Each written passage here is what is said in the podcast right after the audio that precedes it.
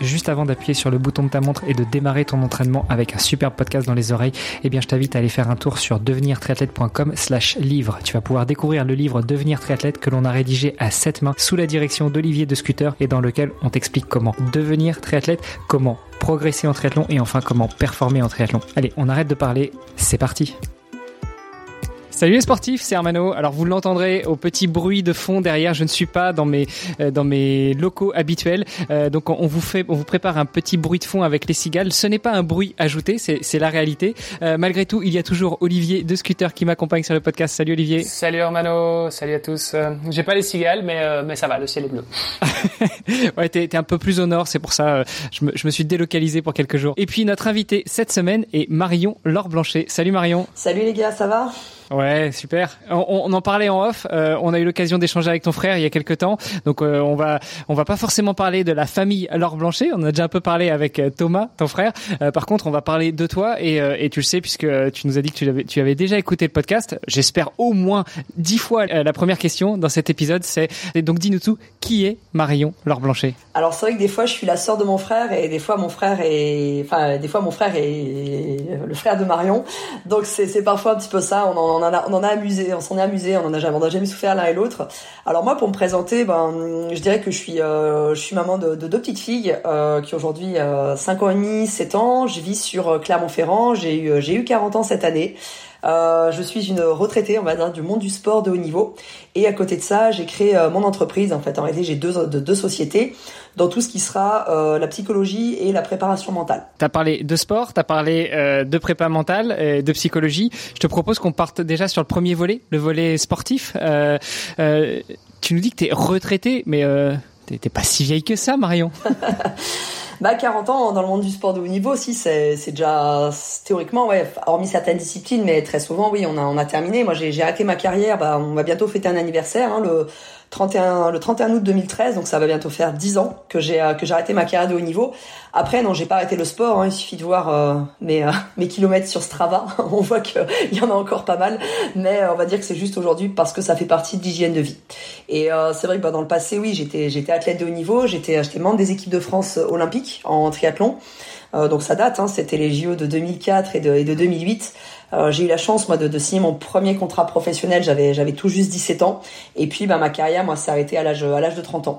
Alors ma carrière a été faite en plusieurs temps, hein. il y a une première partie qui a été vraiment euh, très ciblée sur euh, le système fédéral, le triathlon international, à savoir voilà le système Coupe du monde, qualification olympique et après les premiers Jeux Olympiques de 2008, euh, je suis partie sur un autre format qui était Xterra et Alpha Ironman. Alors Xterra c'est la version off-road du triathlon, natation, VTT et trail. Et puis ensuite, bah, Alpha Ironman c'est la franchise voilà privée. Euh, que, tout le monde connaît. Donc je trouve que c'est sympa en triathlon de pouvoir avoir un petit peu euh, plusieurs carrières au sein d'une même carrière. Ouais, et, tout ça euh, dans un dans un mouchoir de poche parce que tu nous dis que ta carrière s'est arrêtée à 30 ans. D'ailleurs, si ça te dérange pas, on pourra peut-être euh, parler de pourquoi ça s'est arrêté. euh, mais mais une carrière qui s'arrête à 30 ans, même si on, a coutume de dire que les sportifs de haut niveau, surtout sur des sports assez intensifs, parce que le triathlon en mode distance olympique, ça reste quand même relativement intensif, euh, font pas de vieux os. Donc ouais, vers 30-35 ans, on s'arrête. Mais toi, malgré tout, tu as eu cette carrière fédérale et puis après tu es passé sur le Xterra et euh, le Alpha Ironman. Euh, alors autant on a déjà eu des, des invités qui soit étaient passés après sur Xterra, soit qui soit qui étaient directement dans l'Xterra, mais on n'a pas forcément d'invités qui ont fait Xterra et Alpha Ironman. C'est un petit peu deux disciplines différentes, non? Ouais, complètement. Alors c'est, euh, alors déjà oui, c'est vrai que ça à 30 ans. Euh, faut aussi voir que moi j'ai commencé très jeune. J'étais, j'étais assez, euh, précoce et assez prodige hein, apparemment. donc finalement, l'âge de, de 17 ans jusqu'à 30 ans, ça fait quand même 14 ans d'international. peu d'athlètes ont peuvent dire qu'ils ont eu 14 ans de carrière internationale. Quand je dis international, c'est vraiment le plus haut niveau mondial. C'est-à-dire c'est, c'est le top 10 mondial. Après, en amont de la première signature du, contrat professionnel, il avait déjà ce cursus un petit peu bah, déjà des, des sports-études, des, des, du sport qui était déjà très très présent.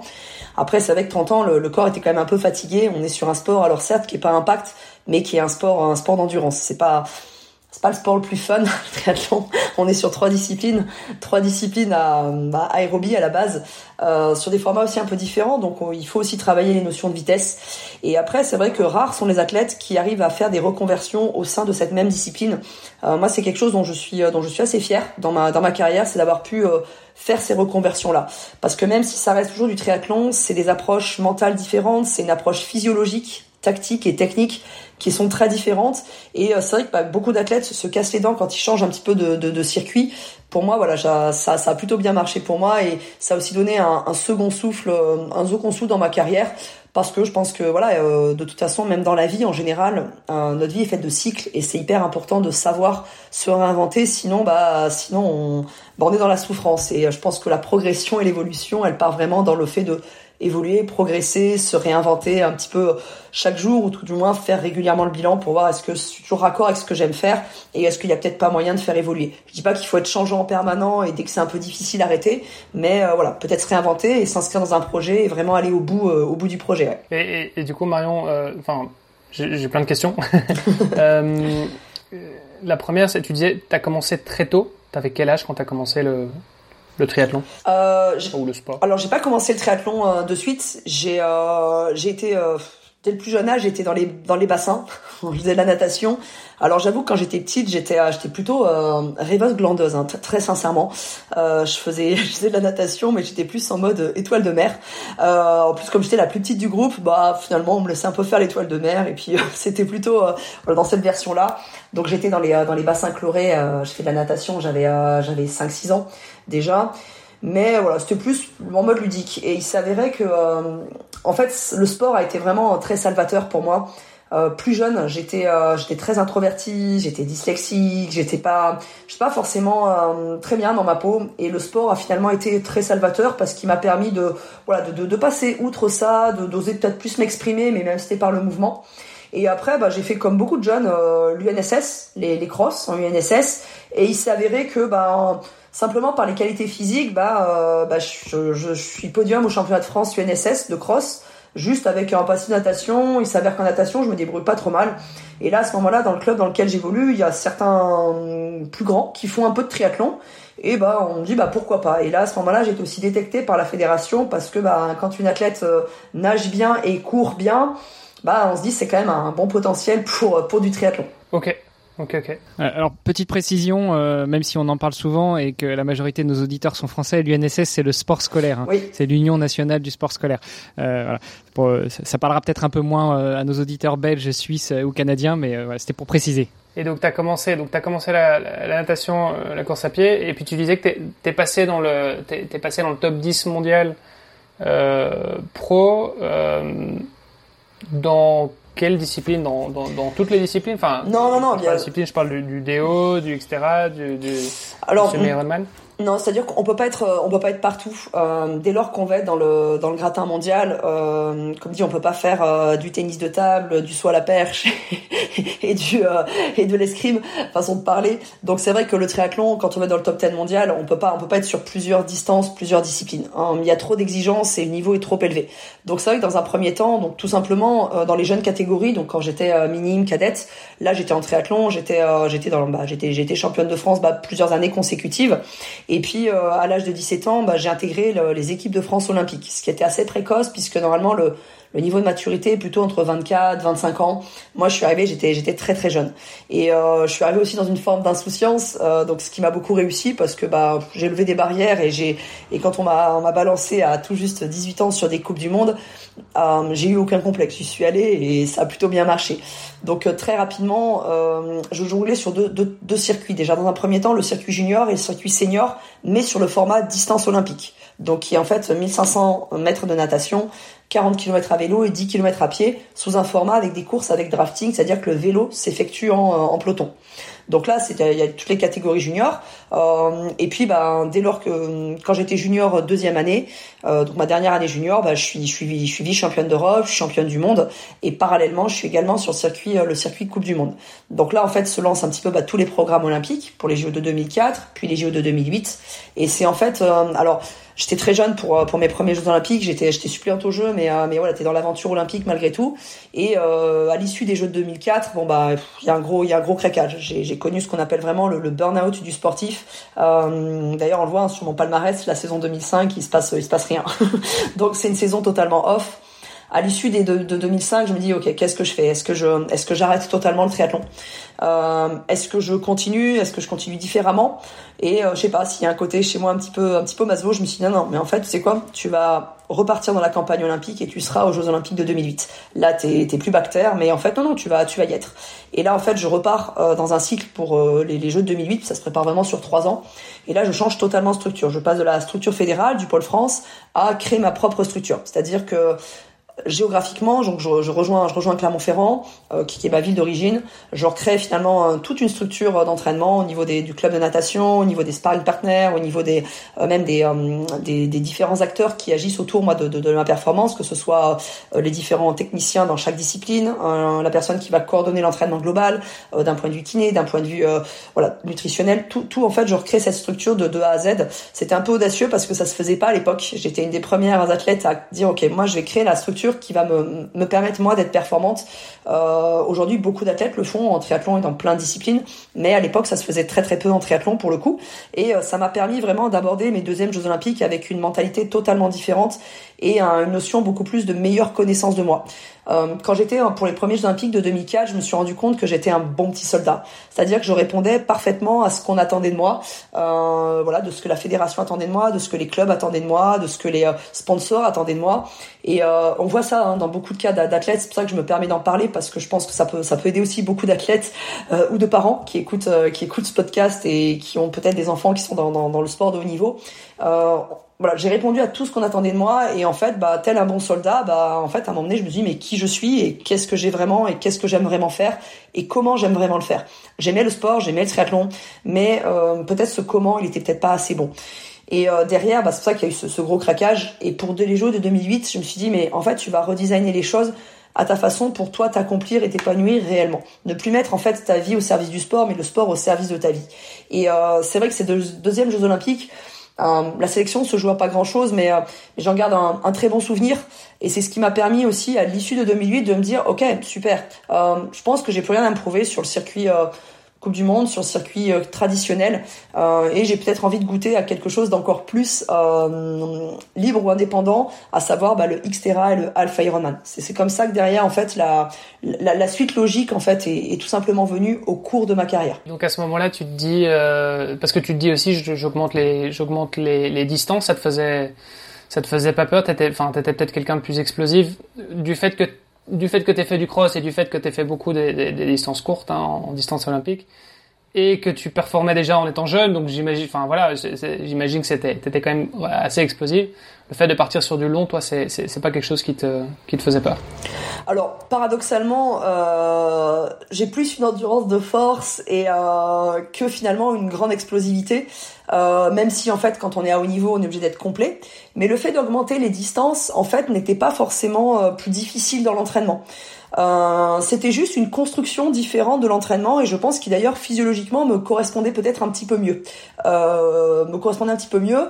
Donc en fait non non les, le, la, charge d'entraînement le volume horaire d'entraînement était, était, était le même hein, par semaine par semaine en moyenne moi je m'entraîne entre 23 et 27 heures d'entraînement par semaine euh, on est en triathlon, hein, bien sûr, donc euh, voilà, il y a, y a, quand même deux disciplines qui sont des sports portés, euh, mais il faut quand même assurer un certain volume pour pouvoir enchaîner les compétitions au cours de la saison.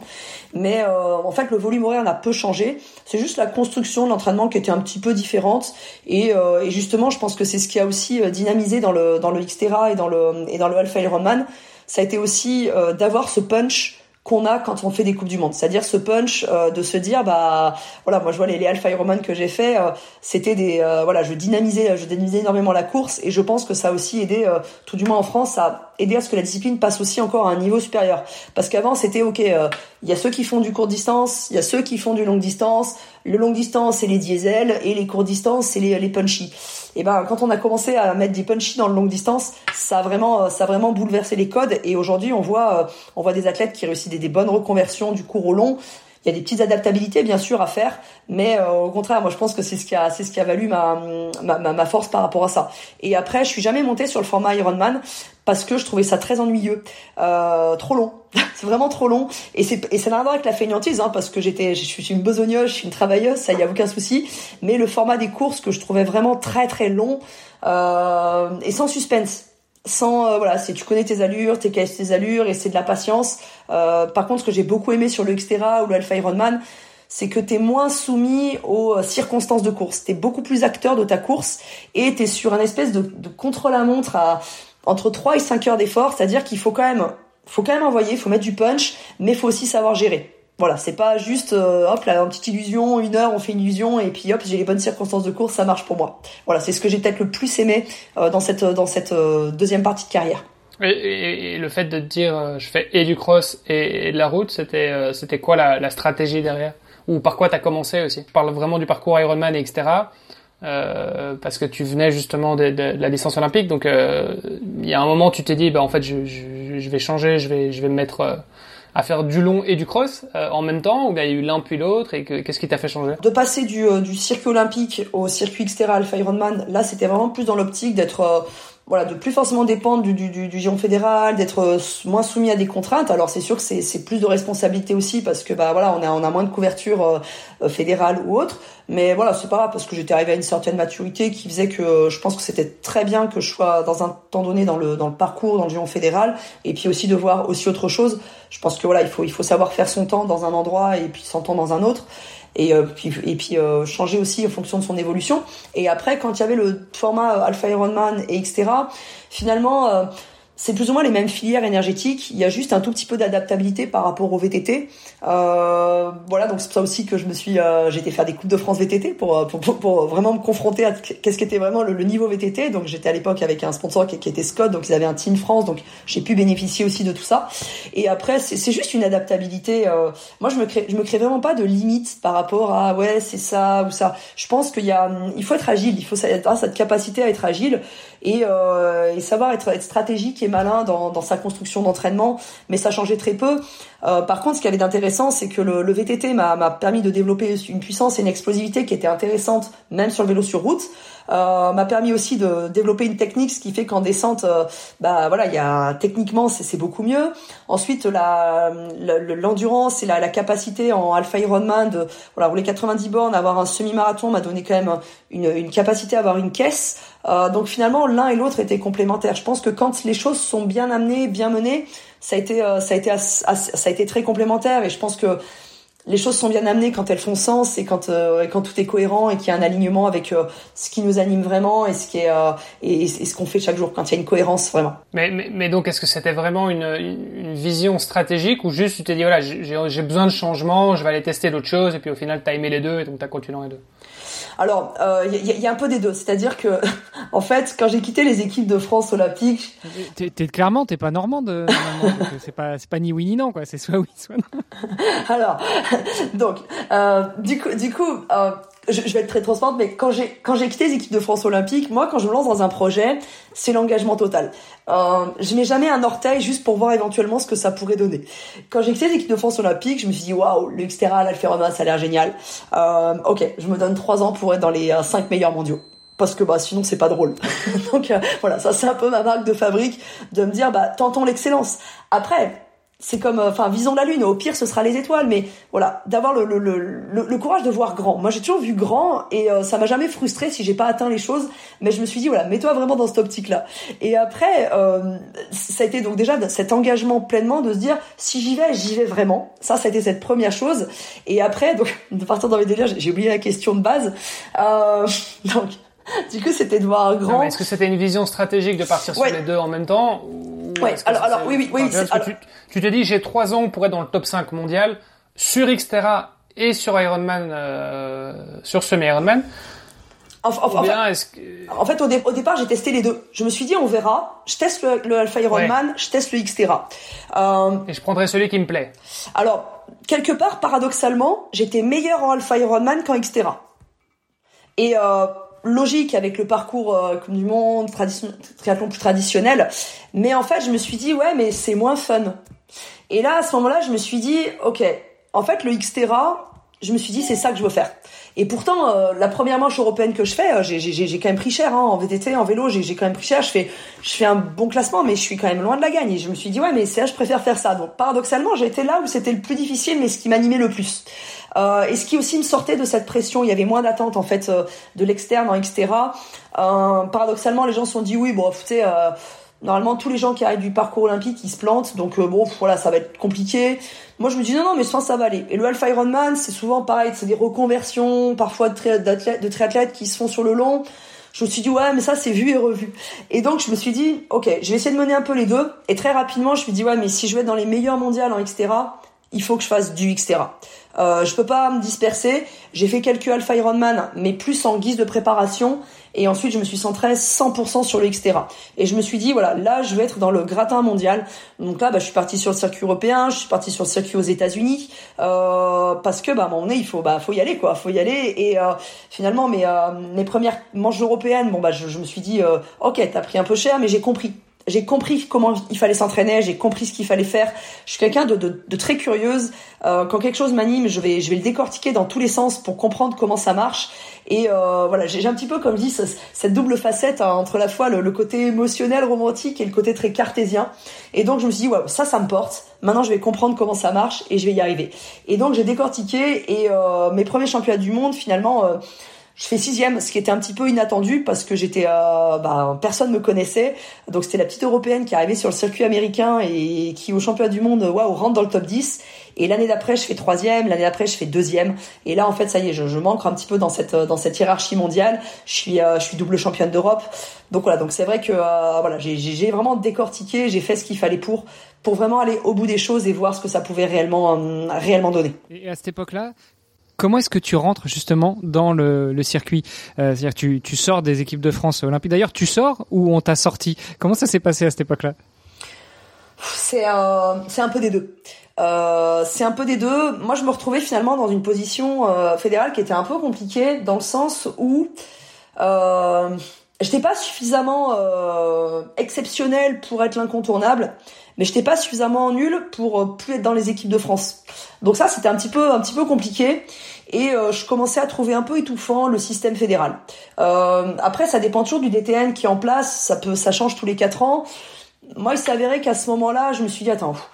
J'ai moyen aussi de vivre autre chose. J'ai plus envie de me sentir. Je me sentais presque fonctionnaire de mon sport, c'est-à-dire que je faisais le job mais je vibrais plus. Et je me suis dit, attends, le triathlon, le sport de haut niveau, c'est trop dur pour pas vibrer. Et tu vas t'éteindre. Et là, je pense qu'à un moment donné, il faut savoir prendre une décision. Et la décision, elle n'a pas été facile à prendre parce que j'avais une forme de confort. J'avais, euh, on est pris dans le cursus fédéral, j'avais un contrat avec l'armée de terre, donc finalement j'avais un fixe qui était assuré, une possibilité de carrière aussi dans l'armée de terre, parce que c'est des conventions qui existent entre les armes et les certaines institutions. Euh, il y en a plein, les douaniers, les militaires, l'armée, la police, euh, dans plein de disciplines et des conventions avec les, les fédérations. Donc j'étais dans un confort, mais je me suis dit ouais mais hum, est-ce que c'est vraiment ce que je veux? Et moi j'aime pas le euh, le oui mais. Ma vie est bien mais. J'aime pas trop le, la notion de mais. Des fois je rigole, euh, c'est comme la couleur beige. C'est une belle couleur, il y a aucun souci, ça va avec plein de choses. Mais le beige c'est pas vraiment du blanc, c'est pas vraiment du noir, c'est pas de la couleur, c'est beige. Et tout le monde aime le beige, mais personne n'aime vraiment le beige en fait. Et moi dans la vie c'est exactement ça. Le oui mais j'aime bien le c'est pas si mal. Faut apprendre à se contenter de ce qu'on a. Non, non, il y a un moment donné, non, non, non, non, non. Donc moi je me suis juste dit, ok, rappelle-toi que à la base le sport de niveau c'est un jeu. C'est un jeu JE et un jeu JEU. T'es là pour t'accomplir, t'es là pour jouer. Et euh, il faut être prêt à perdre. Quand tu veux du succès, t'es prêt à perdre. Et je me suis dit, bah ok, il vaut mieux, il faut éviter de faire l'année trop, il faut éviter d'être blasé, il faut, et donc je pense qu'il vaut mieux, il vaut mieux quitter les équipes de France. Et puis la, décision elle est logique, ça se fait souvent à l'issue d'une Olympiade. Voilà, comme ça on se dit on a fini un cycle, on repart pour un cycle. Mais je pense que c'est pareil dans la vie euh, de tous les jours. Euh, je pense que des fois, il faut réellement se poser est-ce que j'aime ma vie? Je dis pas qu'il faut tout changer du jour au lendemain. Il faut chercher à l'améliorer, mais jamais tomber dans ouais, c'est pas si mal c'est pas si mal après tout voilà. Et donc là voilà c'est pour ça qu'il y a eu vraiment euh, ce changement qui a été fait. Donc finalement il y a eu un alignement de planète et la question c'était pas de savoir est-ce que c'est moi est-ce que c'est plus eux est-ce que si est-ce que c'est ça. C'est juste le bon moment. C'est juste tout simplement le bon moment. J'ai fait ce qu'il y avait à faire dans cet univers là je me suis pas créé de trop de limites. J'ai bossé sur moi. J'ai j'ai fait ce qu'il fallait. Peut-être voilà maintenant c'est bah, peut-être plus voler de mes propres ailes Ok, donc là tu donc tu, tu quittes les équipes de France euh, fédérales et puis tu, tu décides de te lancer dans l'Xterra et dans le Alpha Ironman. Alors le Alpha Ironman, euh, on connaît assez bien. Euh, tu t'inscris et puis euh, voilà, si tu éventuellement tu fais un classement en groupe d'âge ou si tu as les moyens, tu prends une licence pro et puis tu combats avec les pros. dans le Xterra, ça marchait comment? Comment est-ce que tu as fait en fait pour la première année arriver à tes premiers championnats du monde et faire un top 6 alors que tu étais effectivement inconnu? Est-ce que tu avais une licence pro? Est-ce que bah tu t'es juste inscrite comme tout le monde et puis euh, tu as pris ton avion, euh, ton vélo et tes bagages et puis euh, tu as été voir ce que ça donnait. Comment est-ce que ça fonctionnait à l'époque? Alors, c'est vrai que quand j'ai fait le choix de, de saisir de France Olympique et de partir sur l'Xterra, tu repars de zéro. Parce que finalement, j'ai changé de club parce que la, bah parce que le club en fait lui était plutôt dans une politique très fédérale ou très cursus classique, les grands prix, les choses comme ça. Donc ils se sont dit bah non, nous on suit pas sur le projet. Certains sponsors on se sont dit ok nous on sait quitter, on adore travailler avec toi donc on te suit en de sponsoring euh, sur ce projet-là. Euh, d'autres ont dit bah non non nous on est plutôt et c'est pas de souci parce que c'est des positionnements hein, donc faut faut vraiment vouloir à personne c'est juste être clair dans les positionnements. Euh, je perds mon contrat avec l'armée, j'ai plus les, les primes fédérales rien donc ça veut dire que tu repars quasiment de zéro. Et, et là j'ai trouvé ça bien parce que des fois ça peut être on n'ose pas faire les choses parce qu'on repart de zéro. Mais après, bah, des fois, je pense que la page blanche aussi, c'est l'ouverture sur plein de choses. Plutôt que d'être prisonnier, comme je dis parfois, vivre dans une prison dorée, même si elle est dorée, ça reste une prison. Et là, à ce moment-là, bah, ok, je me dis, bah, le, bah, je vais faire comme tout le monde en fait. À la base, eh ben, je m'inscris en pro, donc je paye mes premières inscriptions, je prends l'avion, je prends ma housse vélo. J'avais l'habitude, c'était la, la vie, la vie d'athlète de haut niveau. Hein. Tu voilà, sauf que bah, c'était à moi de réserver mes avions, mes hôtels, mais ça, ça me dérangeait pas. Et, euh, et ben je dis, bah, je vais aller faire les manches européennes pour me qualifier au championnat du monde. Donc je vais faire mes manches européennes pour euh, décrocher ce qu'on appelle le fameux slot. Donc moi je l'avais dit en pro, je voulais pas être en catégorie là, je voulais être en pro. Et donc bah euh, je fais deux manches euh, sur le circuit européen et je décroche mon slot. Donc me voilà partie aux États-Unis. Donc pareil, bah l'avion, la, la housse vélo et et on me connaissait pas. Et puis bah là à un moment donné, bah c'est bah bah go quoi. Enfin c'est ça c'est la c'est la c'est enfin ce que j'aime dans le sport c'est que tu peux pas te mentir longtemps à un moment donné. Euh, t'as le niveau, t'as pas le niveau. Euh, c'est comme quand j'ai démarré dans le, dans le sport de haut niveau où j'étais jeune. Il euh, n'y a pas d'âge en fait. Souvent on dit ouais, tu sais, quand t'es jeune, faut avoir de l'expérience. Non, en fait, il y a pas d'âge. C'est si t'as le niveau, peu importe ton âge, t'es sur la liste de départ et tu fais la place que tu dois faire. Et si t'as pas le niveau, peu importe ton âge, et ben t'es sur le banc et tu continues à t'entraîner pour essayer d'avoir le niveau.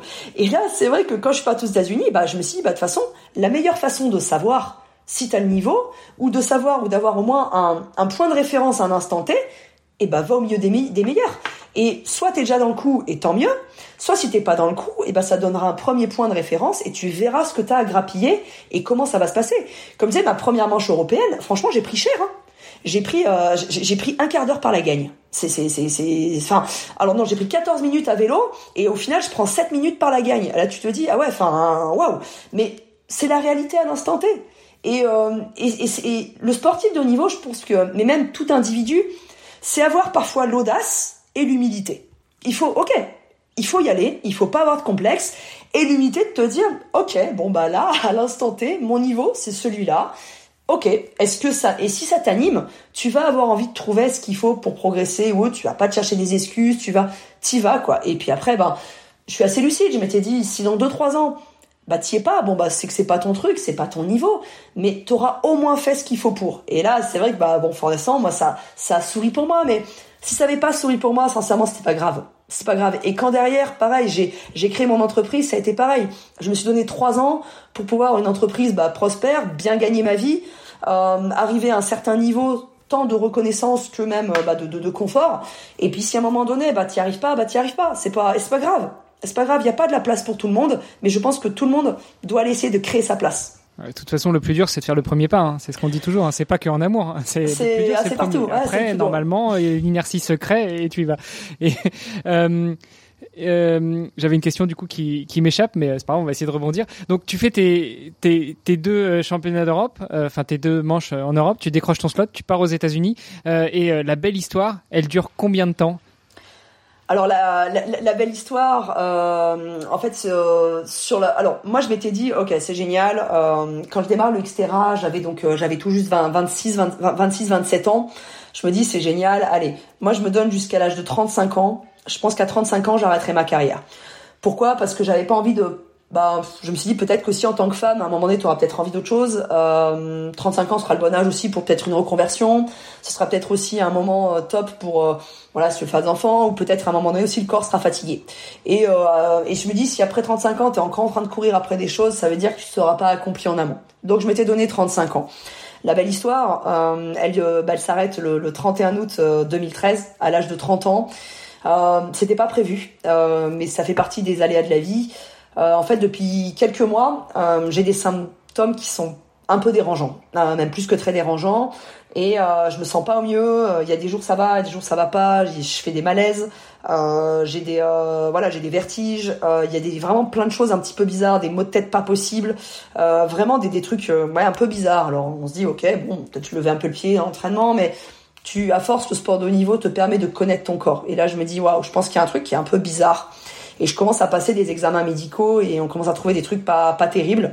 Mais on n'arrive pas à voir d'où ça vient. On comprend pas d'où ça vient. Au niveau, au niveau des neurotransmetteurs, ça, ça déconne de partout. Il euh, y, a, plein de trucs un petit peu, il euh, y a plein de dysfonctionnements. Et là, en fait, euh, bah, d'examen en examen, un principe du médical en entonnoir. Et donc là, bah, me voilà passer un IRM cérébral. Alors c'est un peu hard parce que il est, je me rappelle, on est 31 août, il est, il est 9h47. Je passe dans le tunnel de l'IRM. 10h12, ma carrière, elle est terminée. Elle est terminée, euh, bah, en fait, on me diagnostique une tumeur au cerveau. Alors, c'est vrai qu'on dit que les, sportifs ont rien dans la tête. Bon, là, il y avait un peu de monde quand même. Donc, euh, c'est vrai que ça fait partie des, des aléas, c'est un peu brutal. Euh, parce que c'est injuste. Alors, l'injustice, je l'ai, rapidement, je l'ai rapidement digéré. Parce que je sais que le, monde est injuste parfois. Euh, J'étais dans le sport de haut niveau, je sais qu'il y a des athlètes qui étaient dopés, donc c'est injuste. donc l'injustice, ça, ça va. Par contre, ce qui a été le plus troublant pour moi, c'est de se dire, mais on m'a toujours dit, tu sais, dans la vie, on, on récolte ce qu'on sait, mais je me dis, mais mince, qu'est-ce que j'ai mal fait pour, euh, pour récolter ça? Et euh, alors, je passe beaucoup d'examens. Très rapidement, j'ai une moins craigneuse d'un truc pas terrible. C'est-à-dire que euh, au bout de 5-6 jours, on savait que euh, je pourrais m'en sortir. Et ça, c'est un luxe parce que euh, ça se passe pas toujours comme ça. Donc moi, je remercie quand même la vie parce qu'elle m'a pas, elle m'a pas donné le coup fatal cette fois-ci et, j'espère que je vais pas m'en rapprocher euh, d'ici quelques années. Voilà, qu'il me reste encore un peu du temps. Mais euh, c'est vrai que voilà, le, ça se passe pas toujours comme ça. Donc moi, très rapidement, on s'est dit, ok, euh, c'est traitable, tu peux t'en sortir. Donc c'est déjà bien même si euh, face à ce type de maladie, euh, tu restes avec une épée Damoclès au-dessus de la tête et, euh, et là le dilemme il est assez binaire, hein. c'est tu vis ou tu meurs. Et en plus si tu vis, tu auras quelques séquelles. Mais bon pas, il faut relativiser les séquelles, elles sont pas elles sont pas énormes par rapport à ce que j'ai pu avoir. voilà, j'ai quand même pas une fois de plus eu de la chance. Et là à ce moment-là, ça te ça te remet tout en question parce que tu te dis mais c'est pas moi qui décide d'arrêter, ça s'arrête comme ça du jour au lendemain. Alors c'est vrai qu'il y a eu tous les traitements. Pendant la phase de traitement, ça n'a pas été le plus compliqué pendant la phase de traitement, moi j'avais l'impression que c'était, euh, je sais pas, c'était une forme de, challenge. Euh, il y avait des étapes pour les différents traitements. C'est comme si pour moi il y avait des compètes avec un dossard. Et entre chaque traitement, il fallait euh, tout faire pour récupérer du mieux possible bien dormir, bien s'alimenter. Même s'il y avait de la fatigue énorme, c'était d'essayer d'aller marcher. Alors c'est vrai que tu passes de athlète de haut niveau à t'entraîner à euh, victoire du jour, j'ai marché 30 minutes quoi. Voilà, donc c'est vrai que tu ouais, c'est mais ça te ramène tellement sur terre et et, et... alors moi l'avantage que j'avais c'est que j'ai toujours beaucoup les pieds sur terre et euh, et euh, voilà, j'avais pas bâti aussi ma vie en étant euh, que Marion Blanchet, triathlète de haut niveau. J'avais bâti ma vie en me disant t'es une personne à part entière et euh, voilà, c'est l'humilité euh, avant tout. Donc voilà, donc c'était de se dire ok, voilà, ça fait, bah, va falloir repartir. Et donc il y a eu ça. Et le plus compliqué pour moi, ça a été quand finalement la, les fins des traitements, donc ça a duré à peu près huit mois. Et on m'a dit bah ok, médecin tout content, tu vois limite champagne, hein. c'est cool, waouh, t'es guéri, on a, on va pas opérer la tumeur parce qu'il y a des risques opératoires très élevés. Par contre, on va, euh, ok, tu vas juste être suivi, mais euh, concrètement, on a, on déventousé la tumeur, elle est, elle est brûlée, elle est lissée. Euh, on va juste la garder sous contrôle. C'est cool, tout va bien. T'as, as, gagné le combat. Alors déjà, moi, j'avais jamais pris comme un combat parce que je, je sais pas me battre. Donc, je l'avais juste pris comme un, un, événement de la vie sur lequel il va falloir composer avec. Et à ce moment-là, moi, ça a été terrible parce que pour mon entourage, c'était le ah ouf, ah tu nous as fait peur. cool, c'est cool maintenant, waouh. Alors que moi, c'est là qu'a commencé vraiment la descente aux enfers.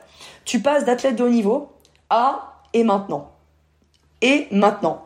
Et là, tu te dis, mais c'est un peu le, blues du sportif, du marathonien ou, ou du, enfin, du, sportif qui soit de haut niveau ou pas. la personne qui prépare un gros objectif, qui atteint son objectif, et, puis le lendemain, et maintenant, et maintenant, je fais quoi? Et maintenant, quoi Mais mais c'est des après, hein, quand j'avais été championne du monde, au début, c'est ouais, youpi.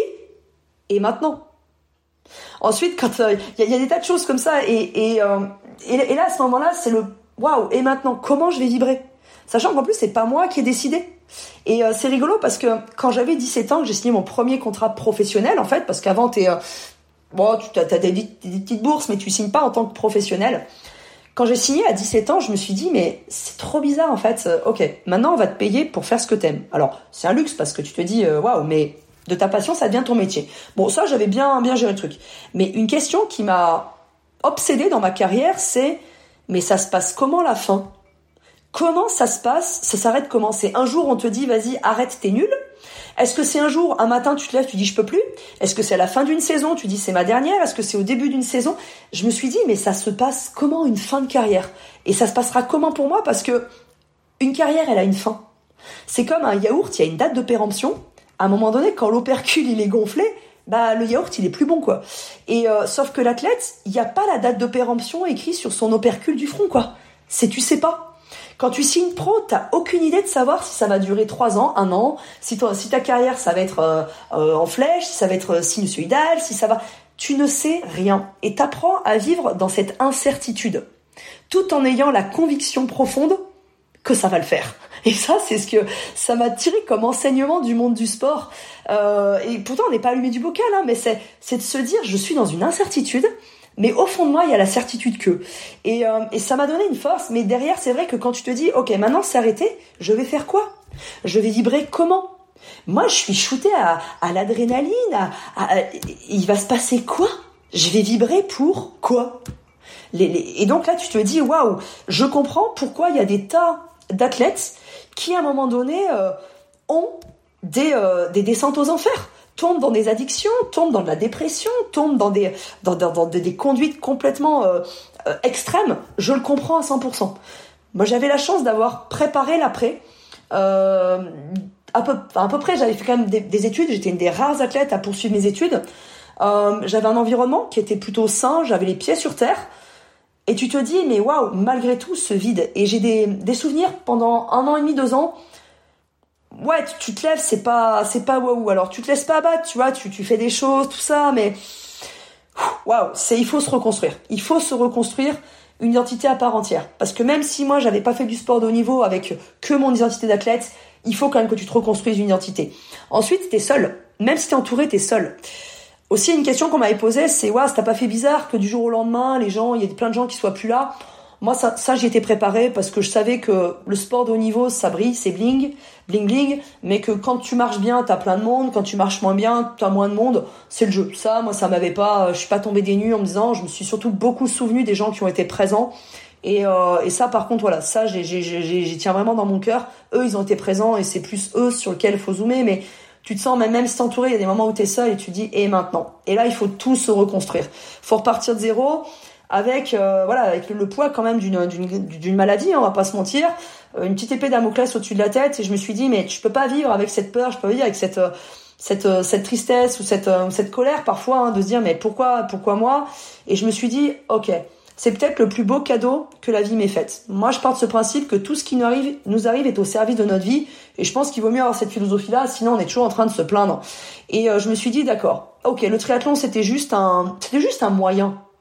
Mais ça aurait été une autre, une autre discipline ou une autre, ou un autre domaine, c'est pas grave. Il t'a juste permis de devenir quelque chose, il t'a juste permis de relier les points. Rappelle-toi, quand t'étais petite, t'avais du mal à t'exprimer, t'étais introvertie, tu t'es sentie harcelée à l'école le sport t'a permis de t'exprimer, t'a permis de t'apprendre à te connaître, de connaître ton mode d'emploi. T'as su ce que c'était que d'être un petit soldat, un petit robot et de voir que t'avais explosé. T'as su ce que c'était que reconstruire une carrière en étant plus aligné avec toi, définir tes valeurs, définir ta structure. Ok, bah la suite de la vie c'est juste pareil. Tu vas redéfinir quelque chose qui va faire sens pour toi. Et euh, ensuite ça a été aussi ce besoin de transmettre, de me dire ok je vais créer mon entreprise et je vais me reformer en psychologie, en préparation mentale, en sociologie. Je vais à l'université, je vais re, je vais réétudier parce qu'à la base, moi, j'ai un parcours en neurobiologie. Donc, euh, à la base, en fait, j'étudiais des cellules pour comprendre leur dysfonctionnement et comprendre pourquoi ça crée des pathologies. Mais je me suis dit, en fait, un individu, c'est 10 000 milliards de cellules. Donc, en fait, il suffit juste de comprendre comment les cellules fonctionnent et pourquoi euh, bah, ça réagit comme ça ou comme ça en fonction des stimuli extérieurs. C'est la psychologie, c'est de la neurobiologie à plus grande échelle, mais tu vas toujours de l'infiniment petit à l'infiniment grand, ou de l'infiniment grand à l'infiniment petit. C'est la définition pour moi que je donne à la neurobiologie ou à la micronutrition. Et derrière, voilà, il a fallu tout reconstruire, et aujourd'hui, c'est ça que j'ai à cœur, moi, d'arriver au travers de mon métier à, transmettre. Euh, transmettre que chacun, en chacun de nous, il y a un potentiel énorme, qu'en chacun de nous, il y a un champion, et que le, le révéler, c'est une connaissance de soi, c'est de la stratégie et c'est de l'entraînement. Mais euh, en chacun de nous, il y a quelqu'un de génial. Bon, je sais pas si tu euh, si tu prends en charge aussi les enfants, mais je t'enverrai euh, je t'enverrai mes gosses. euh, c'est ce que j'arrête pas de leur dire. Euh, mais j'ai pas encore réussi à, à, faire éclore leur talent. bon, c'est quand même un sacré pied de nez parce que tu nous dis que tu as repris tes études en psychologie, que en préparation mentale, tout ça après après une tumeur au cerveau. Donc en fait, maintenant tu travailles dans le cerveau, enfin pour le cerveau des autres, alors que c'est c'est un peu le cerveau qui à un moment a failli te faire faillir. Ou peut-être qu'il m'a tout simplement donné, euh, la vie m'a donné l'info de me dire, je crois qu'il faut que tu travailler dans le cerveau des gens. Moi, je le prends toujours vraiment, je vois toujours le verre à moitié, à moitié, à moitié plein. Euh, ouais, je pense que c'est plutôt dans ce sens-là. C'est euh, si la vie elle t'a, elle, t'a frappé ici, c'est qu'il faut que tu y ailles. C'est euh, quand le chemin il est difficile, c'est pas toujours de prendre un autre chemin, c'est d'aller exactement sur ce chemin-là. Je dis pas qu'il faut se mettre dans l'échec, dans la difficulté, mais c'est pas un hasard. C'est pas un hasard. Euh, ça m'a frappé là. Il y avait, il y avait une raison. Il y avait une raison. Je suis pas non plus dans des, théories ésotériques. Euh, dis-moi qui tu es. Euh, enfin, dis-moi où t'as mal. Je te dirai qui tu es, ce que tu dois. Pas du tout. Mais, mais je trouve que c'est assez, assez, assez amusant et voilà sur le sur le potentiel je suis en fait même mais même des fois j'en rigole mais je dis en fait la, raison officielle de pourquoi je fais ce métier c'est parce que ouais il y a le potentiel des gens mais il y a toujours aussi la face cachée hein, de pourquoi je fais ce métier. En fait jeune euh, moi j'ai déjà été diagnostiqué HPE je suis dyslexique et en fait je, je, je comprends pas le monde dans lequel enfin j'ai longtemps mis j'ai mis longtemps à comprendre pardon le monde dans lequel en fait je, je vivais. Et euh, j'ai pas compris les gens et les gens me font peur. À la, à la base je suis terrorisée par les gens et euh, je crois que je me suis dit, mais si tu étudies les gens, peut-être que tu les comprendras plus et qu'ils te feront moins peur. Alors, force est de constater que c'est un petit peu euh, oui et non, mais au moins j'ai une relativité aujourd'hui par rapport à ça. Donc, je pense qu'on est plutôt dans, dans cette optique-là. Donc, euh, ouais, tout est tout est cohérent et tout est aligné. Mais je pense que si chacun accepte un petit peu de voir qui il est au fond de lui, il saura aussi prendre des, faire des choix, faire des décisions, enfin prendre des décisions, que ce soit d'un point de vue perso, d'un point de vue professionnel dans le fond, on sait très bien qui on veut être. Et c'est ce que je me suis dit aussi quand je suis sortie de l'hôpital. Euh, je me suis dit, ok, tu t'en es sorti de tout ça, euh, c'est qu'il y a une raison. Euh, maintenant, ça veut dire fais quelque chose de ta vie. T'as as eu de la chance ou pas de la chance, mais peu importe. En fait, c'est décidé que t'es là. Et euh, voilà, à toi maintenant de ne pas gâcher ta vie, de ne perds pas de temps à vivre la vie de quelqu'un d'autre. Ne perds pas le temps à, te, à, à, vivre euh, selon des idéologies ou euh, être le fruit de l'opinion des autres. Et fais ce qui est réellement essentiel pour toi, parce qu'à ce moment-là, tu, quand t'es passé proche de la mort, crois-moi, tu te dis mais waouh, c'est c'est ouais, fais vraiment ce qui est essentiel et, et le courage de suivre ton cœur et ton intuition. Ils savent déjà la personne que tu as envie d'être et tout le reste n'est que secondaire. Pour revenir sur ce que tu disais, euh, prends toujours le, chemin le plus le plus difficile en tout cas, mais celui, euh, enfin, prends pas la facilité, mais ça c'est quand même fort lié euh, à ta personnalité. C'est voilà, on sent bien que euh, tu es quelqu'un qui va pas chercher, euh, qui va pas chercher la facilité, qui va, euh, qui va aller chercher justement le défi, sortir de sa zone de confort. Mais ça, c'est, c'est, c'est fort lié à toi. Et parce que tu disais aussi, moi, je suis pas quelqu'un, moi, je sais pas me battre. C'est-à-dire parce que, enfin, pour moi, euh, quand tu, euh, enfin, quand, déjà quand tu fais un podium sur en triathlon, pour moi, c'est c'est déjà une belle bataille, tu vois. Euh, Alors, donc, donc, pour moi, des batailles, t'en as déjà faites pas mal. Donc peut-être que tu sais pas te battre, mais en tout cas, euh, des batailles, t'en as faites et t'en as même gagné pas mal. Donc, euh, faut que tu nous expliques. ouais. Alors, non, je, je sais pas me battre. Non, c'est que je rentre pas dans le combat. Euh, je rentre pas dans la résistance, je rentre pas dans le. Si, quand faut y aller, faut y aller. Il y a un moment donné, euh, je pense que le sport, euh, au niveau, mais même la vie, t'apprend que des fois, il faut, faut, des fois, faut s'écouter, des fois, faut pas s'écouter. Quand faut y aller, faut y aller. Faut montrer l'engagement, tout ça. Mais euh, quand je dis, je suis pas, je suis pas dans le combat. Tu je pense qu'il faut pas vivre eh, le combat, la, la, vengeance, le eh, ça, parce que tu t'épuises pour rien. Moi, je suis plutôt dans l'optique de se dire, ok, ça doit être la question c'est pas est-ce que c'est facile ou difficile, est-ce que c'est agréable ou désagréable. La vraie question c'est est-ce que ça fait sens. Et si ça fait sens, faut y aller. Là, faut y aller. Mais après, faut y aller avec euh, avec intelligence. Euh, tiens, je suis sûr que t'as déjà t'as déjà entretenu une conversation avec une mouche dans ta vie. Non. T'as déjà vu une mouche persévérer, essayer de de, de, de, foncer dans la vitre. Ah non, non. Tu t'es toujours dit, mais ok, la mouche, elle est pleine de persévérance, ouais, elle y va, machin plein de fois, tu t'es dit, ok, si la mouche, elle prend le temps de reculer, vu la taille de ses yeux, elle va bien voir que la baie vitrée, elle est ouverte. Bon, bah, il y a un moment donné, la mouche qui va taper 10 ans derrière le carreau en disant, ouais, ouais, machin. Il y a un moment, tu dis, mais elle est complètement stupide, la mouche. Et puis, ça va mal finir pour elle, dans l'idée, tu vois. Donc, c'est juste de se dire, ok, faut y aller. Une fois, deux fois, t'y vas. Après, tu analyses. Tu te dis, est-ce que c'est cohérent, pas cohérent? Est-ce qu'est-ce qui marche, qu'est-ce qui marche pas? Et après, ok, tu vas dire, ah d'accord, la baie vitrée, elle est ouverte, c'est peut-être dans ce sens-là. Et je pense que la vie, elle est pas faite pour être dure et pleine de combats. Quand il faut y aller, faut y aller, mais elle est faite pour être faite de fluidité, de simplicité et de sens.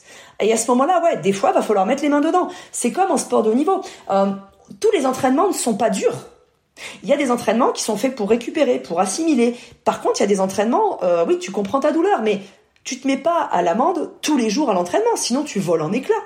Et c'est impossible. Et un athlète professionnel, il le sait. Nos entraîneurs s'entraînaient 15 à 16 fois par, euh, par, semaine. T'es pas 15 à 16 fois par semaine avec euh, l'acide lactique au bout de la langue et le cœur qui va exploser.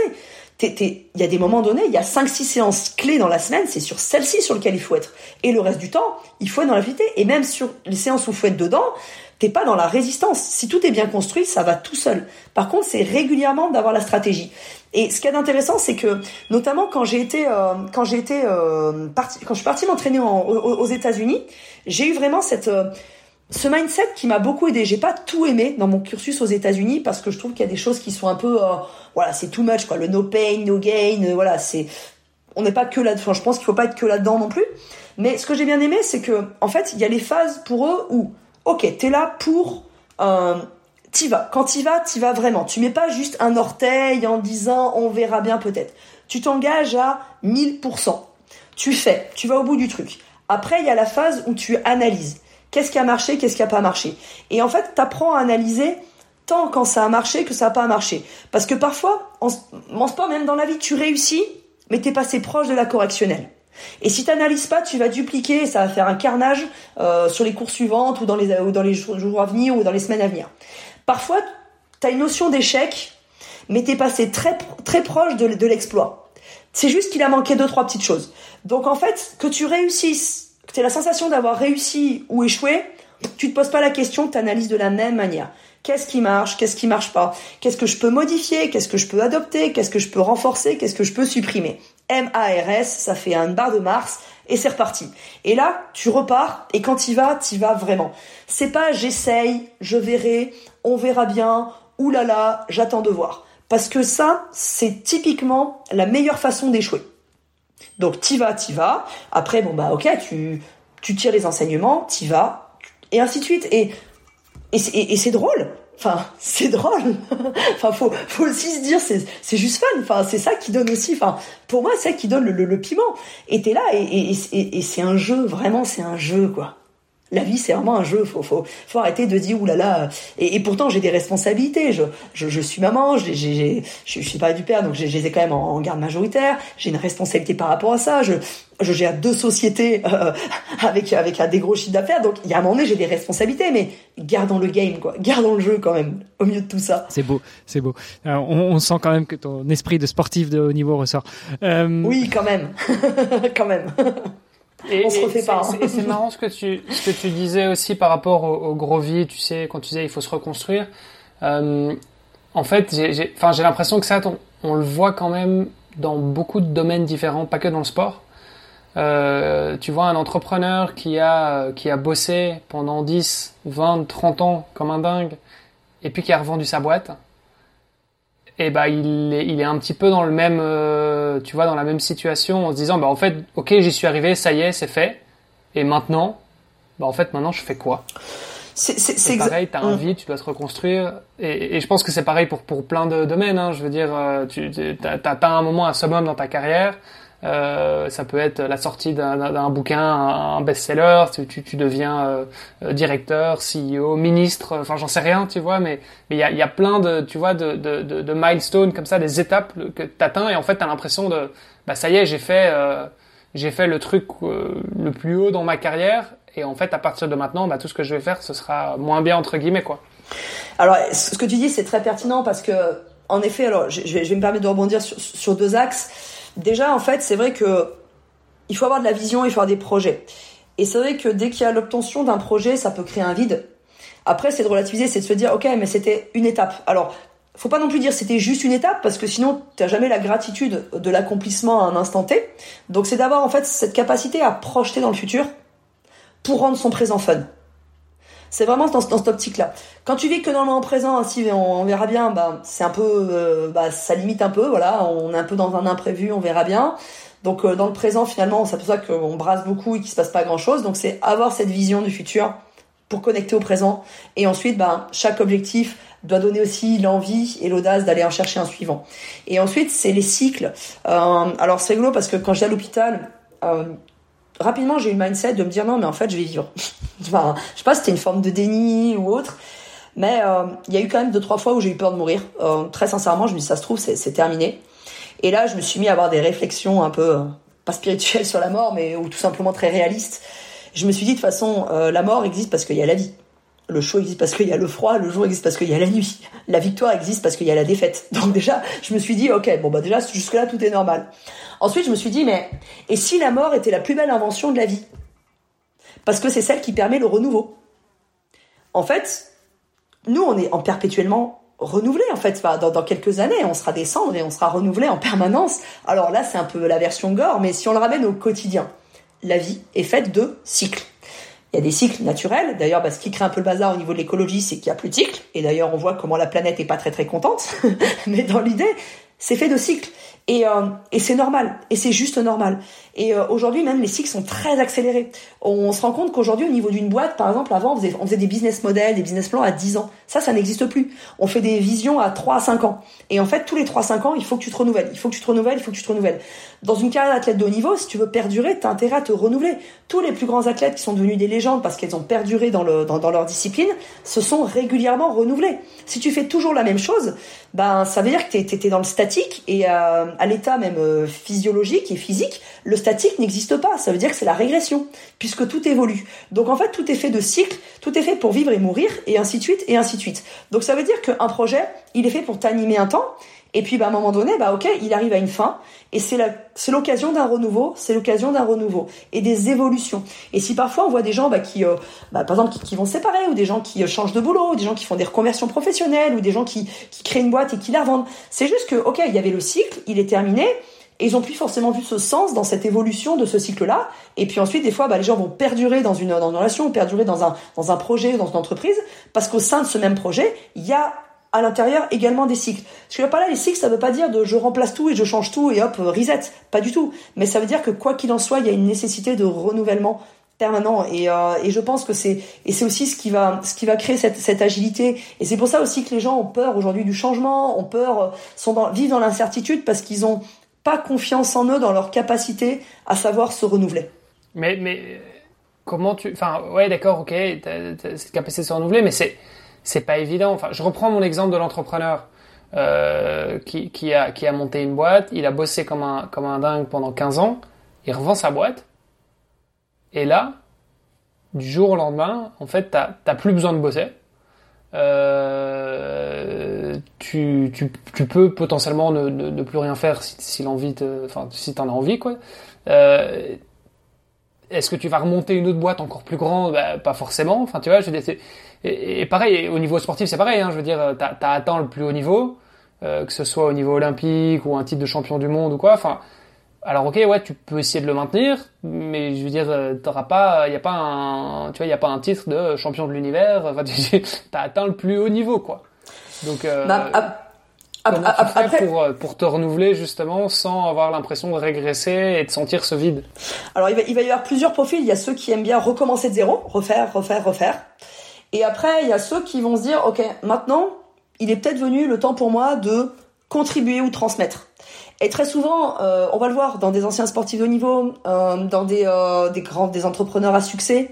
Derrière, ils ont cette envie de soit devenir business angel, soit de transmettre, soit de former, soit de de tutorer ou de mentorer. En fait, tu te retrouves beaucoup finalement euh, beaucoup là-dedans. C'est-à-dire que derrière et euh, et ce qui est pas illogique dans la dans la construction de la nature humaine, hein, euh, sans faire la, la, la, psychologie de Maslow, mais mais c'est un petit peu ça. C'est-à-dire qu'au départ, c'est sur toi ce qu'il te faut pour pour survivre. Hein, si on le ramenait, enfin si on le si on le descend un petit peu du de la pyramide classique de Maslow, mais au départ, tu as besoin toi de faire ce qu'il faut. Après, tu as besoin aussi bah de faire avec les autres. et puis ensuite, petit à petit, bah quand tu arrives un petit peu au sommet de la la pyramide, c'est l'accomplissement, c'est ok, t'es arrivé un petit peu au bout du truc et il y a ce besoin derrière de contribuer à ta à ta génération ou à ou à ton espèce en fait tout simplement hein. c'est on reste des animaux et parfois contribuer au, monde qui va suivre souvent c'est ce qui va animer les gens qui ont été euh, au top du top. Mais c'est vrai que la transition des fois elle se fait pas direct. Oh bah maintenant que je suis au plus haut maintenant j'aimerais transmettre. Bah des fois il y a cette phase d'assimilation il y a cette phase de grand vide. Et on le voit dans souvent pareil les, les athlètes euh, après une, une campagne olympique l'année d'après, c'est soit ils sont jeunes et ils poursuivent, soit quand tu es un petit peu plus âgé, plus mature en tant qu'athlète et que tu es arrivé à la fin d'une campagne olympique, ben boum, il y a waouh, c'est c'est compliqué. Donc ça veut dire quand tu es dans ta construction, même quand tu atteint des grands objectifs, tu as envie de plus plus plus et quand tu arrives au bout, tu dis OK, bah là et maintenant, j'ai ça. Donc c'est y avoir la gratitude de ce qu'on a réussi à faire et, ensuite c'est de se dire comment je vais transmettre. Et euh, moi j'aime beaucoup la transmission et c'est vraiment en toute humilité mais je me dis toujours que si mon histoire elle peut aider quelqu'un, alors c'est cool. Alors c'est cool.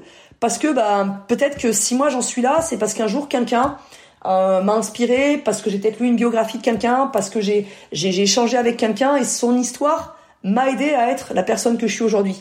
Et euh, en toute humilité, si un jour mon histoire peut aider quelqu'un, ou mes paroles peuvent aider quelqu'un à aussi devenir, et eh bah bingo. Ouais, c'est un peu ce que tu fais au quotidien. Donc tu disais, tu as repris des études en psychologie, en préparation mentale. On l'aura compris, tu es préparatrice mentale. Est-ce que tu fais que ça? Et, euh, et, euh, est-ce que c'est ta manière à toi justement d'avoir rebondi après euh, le sport de haut niveau et après euh, ce, petit pépin physique? Alors moi, l'idée, ça a été de, de, de construire une, une, une, carrière qui me, qui me ressemble, un, un boulot qui me ressemble. Alors au, tout départ, hein, quand j'ai quand j'ai terminé ma carrière, j'ai bossé pour un labo pharmaceutique. Alors j'ai bossé en secteur hospitalier euh, en tant que en tant que neurobiologiste. Puis après, j'ai bossé dans un laboratoire pharmaceutique. Et euh, à ce moment-là, je me dis mais c'est pas trop la vie que je veux en fait. Je, je me vois pas trop là-dedans. J'avais j'ai plutôt un bon salaire, mais je me suis dit c'est pas c'est pas trop, je vibre pas. Et je me dis mais moi ce que je veux c'est créer mon entreprise. Et, euh, et euh, après bah, il a fallu du temps parce que ça c'est pas comme ça en six mois. Il m'a vraiment fallu euh, deux ans euh, pour lancer une entreprise, pour aujourd'hui pouvoir voilà vraiment euh, vivre sereinement et et selon un petit peu mes propres codes par rapport à mon entreprise. Et l'idée pour moi c'est d'utiliser les outils de la préparation mentale du sport et de les transposer dans la vie de tout un chacun. Alors ça va s'exprimer, c'est-à-dire que je vais continuer à travailler avec des athlètes de haut niveau, des, athlètes internationaux généralement, parce que euh, je sais ô combien il est difficile euh, de percer dans le sport de haut niveau et qu'aujourd'hui la dimension mentale elle est, elle est primordiale. Et que quand je vois des, des jeunes ou des, des moins jeunes d'ailleurs hein, euh, mettre autant d'investissement je me dis waouh il faut que mentalement ça suive aussi. Et l'exigence du sport de haut niveau est de plus en plus bah, pointue. Donc sur ça. Et après l'idée c'est de travailler avec le particulier et en entreprise et de déployer en fait sous forme soit de coaching individuel, donc euh, pas des one shot, hein, c'est-à-dire que je vais accompagner les gens sur 3 à 6 mois. Euh, avec vraiment la voilà la stratégie de en psych enfin on va travailler préparation mentale psychologie parce que les deux pour moi sont liés stratégie et psycho tu peux pas faire que de la stratégie si le mental suit pas et si tu fais que du mental bah à un moment donné il va peut-être falloir aussi euh, passer à l'action aussi et donc soit sous forme de coaching soit sous forme de formation donc je délivre des formations et là l'idée pour moi c'est de déployer aussi en formation en ligne pour donner accessible euh, ce que je peux faire avec les entreprises ou avec les plus grands sportifs de niveau, bah, l'accessible à, à, plus de monde. Moi c'est vraiment l'idée de rendre accessible et de démocratiser ça. Et après sous forme soit de conférences. Et, euh, et j'aime la conférence parce que euh, parce que t'es là, tu mets le dossard, faut que tu donnes tout pendant une heure parce qu'il faut que tu impactes des gens en face. Et euh, c'est ça, moi, le, le challenge que j'aime aussi euh, aujourd'hui, que ce soit sous forme de coaching, de formation ou de conférence, c'est tu te dis, ok, là, c'est de faire décliquer la personne en face de moi et, euh, et, de, et de donner max. Voilà, c'est, je suis hyper impliqué, hyper investi dans, dans ce que je peux faire. C'est souvent les retours que j'ai, mais voilà, j'ai la caisse pour. J'ai encore une bonne VO2 max pour. Ouais, t'es es resté sur un sur un euh, sur un exercice euh, qui est en anaérobie. Hein. T'es ouais. pas parti sur l'endurance. Ouais, mais des fois faut sprinter quand même. Hein. Des fois faut quand même voilà, faut, faut savoir mixer les deux. C'est c'est en gros c'est un la vie c'est un c'est un 110 mètres mêlé à un marathon, quoi. c'est donc tu te débrouilles comment tu veux, mais parfois il va falloir courir vite, il va falloir sauter, mais il va falloir tenir, quoi. Ouais, c'est c'est des courses à obstacles, quoi. C'est un marathon avec des voilà, c'est ça. De partout. tu, tu, parles de prépa mentale et notamment de prépa mentale de sportif. C'est un sujet qu'on essaye souvent d'aborder et, euh, et, et c'est vrai que on nous dit parfois que euh, bah, parfois ce sont les athlètes qui sont pas forcément prêts à ça. Parfois c'est le staff parfois c'est les entraîneurs. Euh, toi, ton meilleur conseil pour euh, des athlètes qui soient hommes, femmes, qui soient jeunes, vieux, amateurs, euh, pros, parce qu'il y a des pros qui nous écoutent aussi, on les remercie, on leur fait des petits coucous. ce serait quoi pour pour leur dire, écoute, pousse la porte d'un préparateur mental et va juste discuter avec lui pour voir ce que lui pourrait ou elle pourrait t'apporter? Alors c'est vrai que la, préparation mentale, c'est en train de, de devenir normal. Tu vois, autant il y a, il y a, il y a une dizaine d'années, euh, c'est que tu avais un problème quand tu voyais un préparateur mental. Là, aujourd'hui, on voit plus en plus de gens arriver euh, sans aucun problème, mais en se disant, tiens, ça fera partie des composantes de la performance. Euh, des fois, je dis, c'est comme le préparateur physique. Dans les années 80-90, c'était bizarre. Là, aujourd'hui, il n'y a plus un seul club professionnel qui n'a pas un préparateur physique, même spécifique parfois au sport, au poste, pardon, quand on prend l'exemple d'un sport co. ce que tu as dit, c'est très, c'est très pertinent parce que, en effet, l'athlète, il y a l'athlète, mais il y a tout un écosystème autour de lui. Donc c'est pour ça que moi je vais accompagner l'athlète, mais c'est pour ça aussi que je suis en train de développer aussi des formations pour euh, les parents, pour les coachs, pour les entraîneurs, pour les managers, pour qu'ils puissent non pas être des préparateurs mentaux, parce que c'est un métier à part entière, mais au moins avoir quelques billes. Et euh, je pense qu'au contraire, c'est euh, un plus, et je pense que c'est faire preuve d'une... Alors c'est pas défendre ma profession, mais c'est faire preuve d'une intelligence que de se faire accompagner. Aucun grand sportif de haut niveau se dit moi je m'entraîne tout seul, euh, j'ai pas besoin de coach, euh, je sais comment jouer au tennis, j'ai pas besoin d'entraîneur, j'ai pas besoin c'est complètement débile. Et aujourd'hui, c'est un c'est un et c'est pas un luxe, c'est une logique. Tu veux réussir ta vie, entraîne-toi, euh, entoure-toi de gens bah, compétents pour t'aider à réaliser tes rêves. Sinon, c'est l'envie de se, se, tirer une balle dans le pied, c'est ouais, mais moi je vais y arriver tout seul. Déjà, oui ou non, j'en sais rien. Mais en gros, c'est que au lieu de mettre 10 ans à ah ouais, j'ai peut-être trouvé que, et eh ben en fait, on va t'aider à faire ça en un an. et ça va te faire gagner du temps et ça va te permettre d'explorer encore autre chose, encore autre chose, encore autre chose, même si c'est euh, l'idée. Parfois, il faut du temps d'assimilation, mais si on peut te faire gagner un petit peu de temps parce qu'on t'aide à te faire te poser les bonnes questions dans la bonne direction, te faire voir les bons prismes et peut-être te faire comprendre que pendant des années, tu as fonctionné dans ce, dans ce mode de biais cognitif et qu'en fait il s'avère que c'est pas le bon sens. C'est comme euh, si à un moment donné t'as un cadenas et que t'as pas les bons chiffres et que t'essaies de sur le cadenas, bon bah à un moment donné, ouais mais un jour j'y arriverai, ouais bah tiens voilà les numéros, bah réfléchis au numéro, ah bah c'est peut-être cela, ah ouais tiens c'est bon c'est marrant ça marche, bah oui. Et je pense que la vie elle est, enfin j'ai pu faire l'expérience par rapport à la maladie, la vie elle peut être courte, la vie elle peut, tu sais pas euh, t'as pas t'amènes là t'as pas ta date de péremption à la base sauf si toi qui décides de donner la mort mais dans l'idée il faut quand même pouvoir y aller quoi. Mais euh, dans l'idée donc ce que j'ai pas là c'est que non au contraire je pense que c'est très intéressant. Et euh, et c'est une curiosité. Et je pense que être curieux de d'en apprendre plus sur soi de passer un cap je pense que ça peut être intéressant. Et et je trouve que même c'est même une bêtise de pas le faire. C'est c'est soit alors il peut y avoir des peurs ou il peut y avoir de l'arrogance. Ouais mais j'ose pas ok, aujourd'hui ça commence à être démocratisé, c'est ça se fait bien et il y a plein il y a plein aussi de ressources gratuites ou il y a plein de ressources payantes donc voilà à un moment donné c'est de se dire c'est se mettre c'est enfin c'est se mettre la chance de son côté quoi. Aujourd'hui on s'entoure plus d'un préparateur mental parce qu'on a un problème, on s'entoure d'un préparateur mental parce qu'on veut faire basculer la chance de son côté et les opportunités de son côté. Ouais, euh, je suis je suis c'est pas moi qui dirais le contraire. Un sujet dont on n'a pas encore euh, beaucoup parlé, euh, mais on a compris que en filigrane que c'était quand même quelque chose qui était relativement préparé de ton côté, c'est euh, un peu le, financement de la carrière. Euh, là, pour revenir à ton métier de préparatrice mentale euh, pour un, sportif plus ou moins faut compter enfin faut compter quoi en fait? Parce que tu, tu fais de l'accompagnement sur du long terme je sais pas c'est tu sais si ça fonctionne par package. Alors là on parlera peut-être plus pour toi que pour le marché de manière générale mais mais en gros si tu es sportif ou sportif tu veux te faire accompagner il, faut budgétiser budgétiser ça comment? Chaque préparateur mental va être va travailler différemment moi, je pars du principe qu'il faut, euh, il faut s'adapter à sa cible aussi. Euh, je vais être très transparente. Je vais pas, je vais pas travailler gratuitement parce que, bah, à un moment donné, j'ai un, j'ai des compétences et j'ai du temps. Le temps est la valeur la plus précieuse, donc euh, voilà. Mais il faut aussi s'adapter. C'est vrai que quand tu vas avoir un petit jeune qui parfois même va peut-être te payer avec son argent de poche, bon, bah il faut arriver à trouver une formule qui puisse aller. Après, c'est sûr que en entreprise, alors moi j'ai l'avantage d'avoir euh, d'avoir passé des, euh, des agréments pour être organisme de formation, donc on peut le faire passer sur des financements euh, OPCO ou autres pour les entreprises. Donc là, c'est sûr que c'est pas les mêmes tarifs en entreprise, euh, c'est peut-être pas non plus le même type d'accompagnement, mais si on prend sur un monde de, du sportif, l'idée c'est c'est super. Quand un, un, jeune dit ok moi je voilà je, je m'inscris, tu vois il y a certains jeunes que j'ai depuis deux ans qui s'inscrivent dans le Paris 2024 Bon, bah, il se pose pas la question, ça fait partie du budget. Il y a des disciplines aussi où tu gagnes ta vie, d'autres où tu gagnes moins ta vie. Donc là, ok, on se voit tous les mois. Tous les mois, on fait le point. Et si des fois, l'approche des compètes, il y a besoin de resserrer un peu, c'est ok. Par contre, si un petit jeune te dit, bah ouais, je sais pas trop, j'aimerais voir un peu la préparation mentale, je dis, écoute, ce qu'on va faire, c'est qu'on va travailler trois ou cinq séances ensemble. Et déjà, tu auras tous les outils, tu auras pas mal de clés, déjà pour avancer. Voilà, faut pas que je veux pas. Moi, j'ai jamais voulu que l'argent soit un frein. Euh, je pense pas qu'il faille, euh, aussi travailler bénévolement. Euh, je donne aussi de mon temps euh, bénévolement dans certains cas, mais il faut aussi que l'athlète s'implique dedans. Et dans l'idée, donc voilà, c'est d'arriver à sur 3 à 5 séances. Et c'est aussi pour ça que je veux aussi développer quelque chose qui soit plus accessible, sous forme aussi de, de masterclass, sous forme de, formation en ligne. Alors c'est sûr que la formation en ligne sera moins personnalisée que pour l'athlète, mais elle pourra rendre accessible à quiconque qui veut acquérir des outils en préparation mentale, et eh ben il puisse y avoir accès, euh, voilà, sous forme d'une plateforme. Euh, et ça, ça peut être intéressant pour lui parce que voilà, c'est ce sera à moindre coût par rapport à un accompagnement. Et euh, voilà, mais je pense que quand quelque chose fait sens, quand on veut, on peut, et quand on peut, on doit. Tu disais tout à l'heure que ta fin de carrière, tu l'avais un peu imaginé. Alors ça s'est pas du tout passé comme prévu, mais, tu l'avais un peu imaginé à échéance un peu plus lointaine, cinq ans après. Est-ce que là, ta, carrière de, préparatrice mentale, tu, la vois avec une date de péremption ou au contraire, euh, tu, tu veux tirer au maximum pour euh, continuer à rester sur le podium?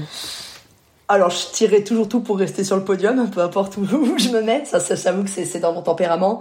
Euh, ouais, alors je l'avais projeté. Euh, non, je me suis quand même. Euh, quand j'ai dit mon contrat pro, j'avais imaginé que euh, il y aurait une fin. Je m'étais dit, je tenais cette date-là. Après, les événements de la vie m'ont fait euh, m'ont fait aussi voir un peu différemment. Donc, je garde en fait une projection, une vision. je sais, je sais ce que je veux faire et pourquoi je veux le faire et pourquoi ça fait sens. Le quoi et le pourquoi, pour moi, a toujours été plus important que le comment le quoi et le pourquoi, une fois que tu l'as, tu sauras le comment. Et euh, dans dix ans, je sais pas le métier que je ferai. Je sais juste que je suis animée par un, ouais, enfin même obsessionnel par le potentiel humain, transmettre et permettre aux individus d'être euh, à la place où ils sont, parce que ça fait écho à mon histoire, c'est trouver sa place, c'est révéler son potentiel et être euh, et se sentir accompli. Donc je sais pas comment ça se fera et puis de toute façon ça va tellement évoluer. Ça se trouve euh, demain il y a une intelligence artificielle euh, qui, qui pourra remplacer une grande partie de mon métier, mais mais l'humain restera au cœur des choses et euh, ouais mon obsession du potentiel humain et de ouais ça ça restera. Donc dans dix ans je sais pas sous quelle forme ça se fera, mais ça par contre c'est ce qui m'anime au plus profond, avec des, des valeurs qui vont vraiment être dans la notion de sécurité, de liberté et de et d'honnêteté. Voilà, ce sera vraiment ça c'est ce qui va driver ma vie, c'est ce qui drive ma vie, c'est les valeurs qui drivent ma vie Comment Je sais pas. je sais pas. Bon, écoute, moi j'ai un, conseil à te donner, enfin un conseil euh, plutôt. Je te suggère quelque chose. C'est aussi les valeurs qui animent notre podcast. Donc viens faire du podcast. Hein. je suis fascinée par le podcast. Euh, J'avais lancé un podcast. Il faut que j'arrive à, à, trouver un petit peu un, quelque chose qui puisse euh, qui puisse m'aider à, à, créer le contenu ou autre. Mais euh, c'est pour ça que je te demandais un petit peu la, la, technique. Et si ça te dérange pas, je me permettrai de, de te demander deux trois petits conseils pour réussir à voilà, hum, à pas être débordé par la technique, mais parce que ça, ça m'anime profondément. Et si après tu veux des, des petites chroniques prêtes mentales sur le podcast, c'est avec euh, énorme plaisir. Et, euh, on reste en contact. Peut-être, peut-être justement pour revenir un petit peu là-dessus, Marion, est-ce que, est-ce que tu peux déjà nous donner un petit, euh, un petit échantillon de, de, de, prépa mentale? Parce que c'est que bon, t'en, as parlé, t'as dit que t'en faisais, etc. Mais voilà, pour, pour nos auditeurs qui découvriraient peut-être un petit peu ou qui n'ont qui ont pas forcément eu la chance de, de, de travailler ça et de, de, ou tout simplement de savoir qu'est-ce que c'est la préparation mentale, est-ce que, est-ce que tu peux nous partager quelques, euh, quelques petits conseils, quelques petites choses qu'on peut mettre en place assez facilement euh, dans, nos, dans nos vies, que ce soit, que ce soit pour le sport ou, ou autre, hein, évidemment, mais euh, voilà, quelque chose qui s'applique un petit peu à tout le monde. Alors, euh, Waouh, c'est large. il, y a, il, y a à peu près, il y a à peu près 12 milliards et demi de, de, de réponses possibles. euh, Je dirais en fait, dans un premier temps, c'est avoir, tiens, allez, allez, un exercice tiens, qui, qui, marche bien chez tout le monde. Ce qu'on appelle un peu la frise de, frise de vie. C'est-à-dire qu'en gros, tu fais une frise, ta chronologie de vie, et tu notes tous les événements importants de ta vie. Qu'ils étaient positifs ou négatifs, peu importe. Euh, faut lâcher prise sur, ouais, là c'était douloureux ou autre. Tous les événements de ta vie ont été au service de ta vie. Ok, t'as eu des difficultés avec tes parents, t'aurais mieux aimé être éduqué comme ça. Lâche prise sur ça. T'as juste eu les parents idéaux qu'il fallait pour être la personne que t'es aujourd'hui. T'as eu un chagrin d'amour, t'as eu une déception professionnelle. C'est pas grave. T'en as forcément, ça veut dire que ça a été percuté des valeurs qui sont importantes pour toi. Ou quand t'as eu une satisfaction, ça veut dire que t'avais mis, consciemment ou inconsciemment, tout un mécanisme mental pour finalement t'accomplir. Donc là, c'est déjà de faire. Donc là, c'est intéressant, mais, mais et tu, tu, tu, mets combien de. Tu dis tes événements dans ta vie, je veux dire, enfin, tu pourrais remettre euh, limite un par jour, un par semaine. Euh, L'idée, c'est quoi? C'est de ressortir avec 10, 20, 50, 100 Ça dépend. Des fois, il y a des, des, périodes de vie où tu dis, ouais, là, pendant 3-4 ans, j'ai pas trop d'événements marquants qui se passés dans ma vie. Euh, vraiment, les gros événements marquants. Voilà, les grandes victoires, ce qu'on appelle les grandes victoires, les grands wow. Ensuite, pareil, c'est pareil pour les personnes. Quels sont les cinq types de personnes qui me font un petit effet waouh, que je connaisse directement ou que je connaisse pas, qu'ils soient vivants ou décédés. Ça peut être des personnes qui euh, qui étaient pas forcément euh, ouais, qui étaient des célébrités euh, au siècle dernier ou autre. Et en fait, c'est de décortiquer pourquoi ces personnes-là, elles me font de l'effet entre guillemets, parce que ça va donner énormément d'indications sur si quelqu'un, si je ressens quelque chose pour quelqu'un, c'est que c'est un propre écho de ma vie. C'est que quelque part cette personne incarne une posture et des valeurs qui fait sens pour moi ça veut dire que je l'ai en moi. Je ne peux pas voir chez les autres ce que je n'ai pas à minima en moi, soit parce que bah, je fais un principe d'identification, ok, waouh, lui il est comme moi, je m'identifie, c'est pour ça que j'apprécie ce type de personne, ou alors si tu dis ouais mais je suis pas tout à fait cette personne, ça veut dire que c'est au fond de toi et que tu as envie que ça sorte. Donc ça veut dire que c'est déjà... Et en même temps, là tu reviens sur des éléments passés. Donc, enfin, je sais pas, euh, quand j'avais 12 ans, euh, j'aimais bien Eminem parce que parce que c'était le rappeur à la mode et voilà. Euh, Aujourd'hui, euh, bon, c'est pas, c'est pas forcément un, tu vois, un, modèle euh, que, que je suis euh, dans ma vie tous les jours, tu vois. Ouais. Alors par exemple, l'exemple est bon, ça va, ça, va, ça va peut-être aider en plus. Euh, ok, qu'est-ce qu'il y avait chez Eminem à l'époque? C'était peut-être le, le, côté rebelle, le côté euh, comment t'es capable de faire du rap et de faire passer des super messages comment t'es capable, tu vois, c'est au-delà de dire, ouais, c'est vrai, le mec, bon, ok, mais voilà, c'est qu'est-ce qui se faisait là-dedans? C'est ce côté rebelle, mais ce côté à la fois euh, discret, introverti, mais capable aussi de, de bouleverser des codes. Ça veut dire qu'il y avait peut-être ça aussi qui tournait en toi. Et peut-être le fait de pas vouloir être totalement conventionnel, mais d'être capable, euh, voilà, c'est peut-être il y avait ce côté à la fois doux et rebelle, parce que voilà, et tu as, tu avais toi ta perception d'Eminem, moi j'ai une autre perception d'Eminem, euh, chacun va avoir sa perception. Mais ça veut dire que si cette personne, elle t'a percuté à ce moment-là, tu t'es dit, waouh, lui, il me percute. Tu t'es pas dit, putain, c'est Alain Souchon, quoi. et si ça avait été Alain Souchon, à ce moment-là, tu te serais dit, ouais, c'est parce que ce gars-là, il incarne ça, ça, ça et ça, et ça fait forcément écho sur moi. Et déjà, je trouve que d'apprendre aussi à voir le bien chez les gens, bah, déjà, premièrement, ça va arrêter de, on va arrêter de juger et de critiquer en permanence, on va arrêter de juger et de critiquer en permanence, euh, les uns, les autres, pour telle et telle raison. On va apprendre à voir le bon chez les gens. Déjà, ça va adoucir un peu les relations humaines. Deuxièmement, apprendre à voir le bien chez les autres, c'est une mine d'informations sur soi. Si je remarque ça actuellement, ça veut dire, alors si je prends un peu de neurosciences, c'est que mon système d'activation réticulaire, qui est en fait un tissu de, fibres neuronales qui arrive dans le cerveau, a besoin de cette information là actuellement dans ma vie. Donc c'est qu'il y a une raison. Quand, quand il y a des périodes de vie, on se dit tiens, je remarque plus ça et ça dans ma vie actuellement, ça veut dire que il y a un aspect, euh, c'est pas pour rien. Et ensuite, c'est l'éduquer le cerveau à voir si tu es capable de voir ce qu'il y a de bien chez les autres, tu commences à être capable de voir ce qu'il y a de bien chez toi. Et c'est le premier Attends, et ça veut dire, excuse-moi, je, je ok, mais parce que quand tu dis, je commence à voir des, je commence à voir des choses parce qu'en fait mon cerveau a besoin que je les vois. Euh, tu, tu, peux nous donner des exemples? Enfin, moi j'ai l'impression que euh, je sais pas euh, si euh, si imaginons tu commences à faire du triathlon. Avant ça euh, tu n'avais jamais vraiment entendu parler de triathlon. Et en fait à partir du moment où tu, commences à faire du triathlon bah tu te rends compte qu'en fait il y a plein de triathlètes autour de toi. Euh, c'est lié à ça ou, pas du tout? Ouais, alors il y a, un peu ça, c'est-à-dire que imagine, ok, bah tout, le monde a déjà connu symptômes, ok, tu tu veux changer de tu veux changer de voiture, tu veux une Audi A1 blanche, Autour de toi, tu vas te rendre compte qu'il y a plein d'Audi, d'Audi A1, d'Audi blanche, ou ça tourne autour de ça. Les motos, les Alors qu'avant, tu les voyais jamais. Tu, les voyais jamais. Et le parc automobile n'en contient pas plus, pas moins qu'il y a une semaine, par exemple. Voilà. On aurait pu l'exemple avec un vélo, mais. Euh... Voilà, les, les, marques, les, marques, des vélos. Si tu veux, ok, euh, le jour où tu veux. Non, non, mais on est bien d'accord. Le jour où tu veux un Effectivement, tu, les vois partout. Ah, tu les vois partout, tu kiffes, tu, enfin, tu, tu les remarques. Forcément. Donc ça, c'est ce qu'on appelle ton système d'activation réticulaire. Celui-là, il est conscient. Parce que tu as actuellement dit ça. Mais il y a plein de choses aussi inconscientes sur lesquelles tu peux te poser. C'est-à-dire qu'en gros, euh, ok, hein, des fois, tu vois, c'est ce que je fais avec les jeunes qui sont esclaves des réseaux sociaux. Ok, c'est qui Pourquoi tu suis ces gens sur les réseaux sociaux? Qu'est-ce qu'ils évoquent chez toi? Ah ouais, ça, ça, ça. Ok, ça donne un indicateur. Quel est ton joueur de, de tennis préféré? Ah ouais, c'est lui et lui. Qu'est-ce qui te plaît chez lui et pourquoi et comment tu pourrais toi l'incarner en termes d'intention dans ta vie de tous les jours? On te demande pas d'être lui, mais qu'est-ce qui tu dois aller chercher qui fait que cette intention, elle te fait un effet waouh et si elle fait un effet waouh pour l'externe, elle te fera un effet waouh en toi tout en étant toi. Hein. Je dis pas que si t'es fan de, je sais pas, euh, de Raphaël Nadal, il faut que tu deviennes euh, Raphaël Nadal. Mais tu te dis, waouh, j'apprécie cette combativité, j'apprécie peut-être ça et ça et ça et ça chez lui.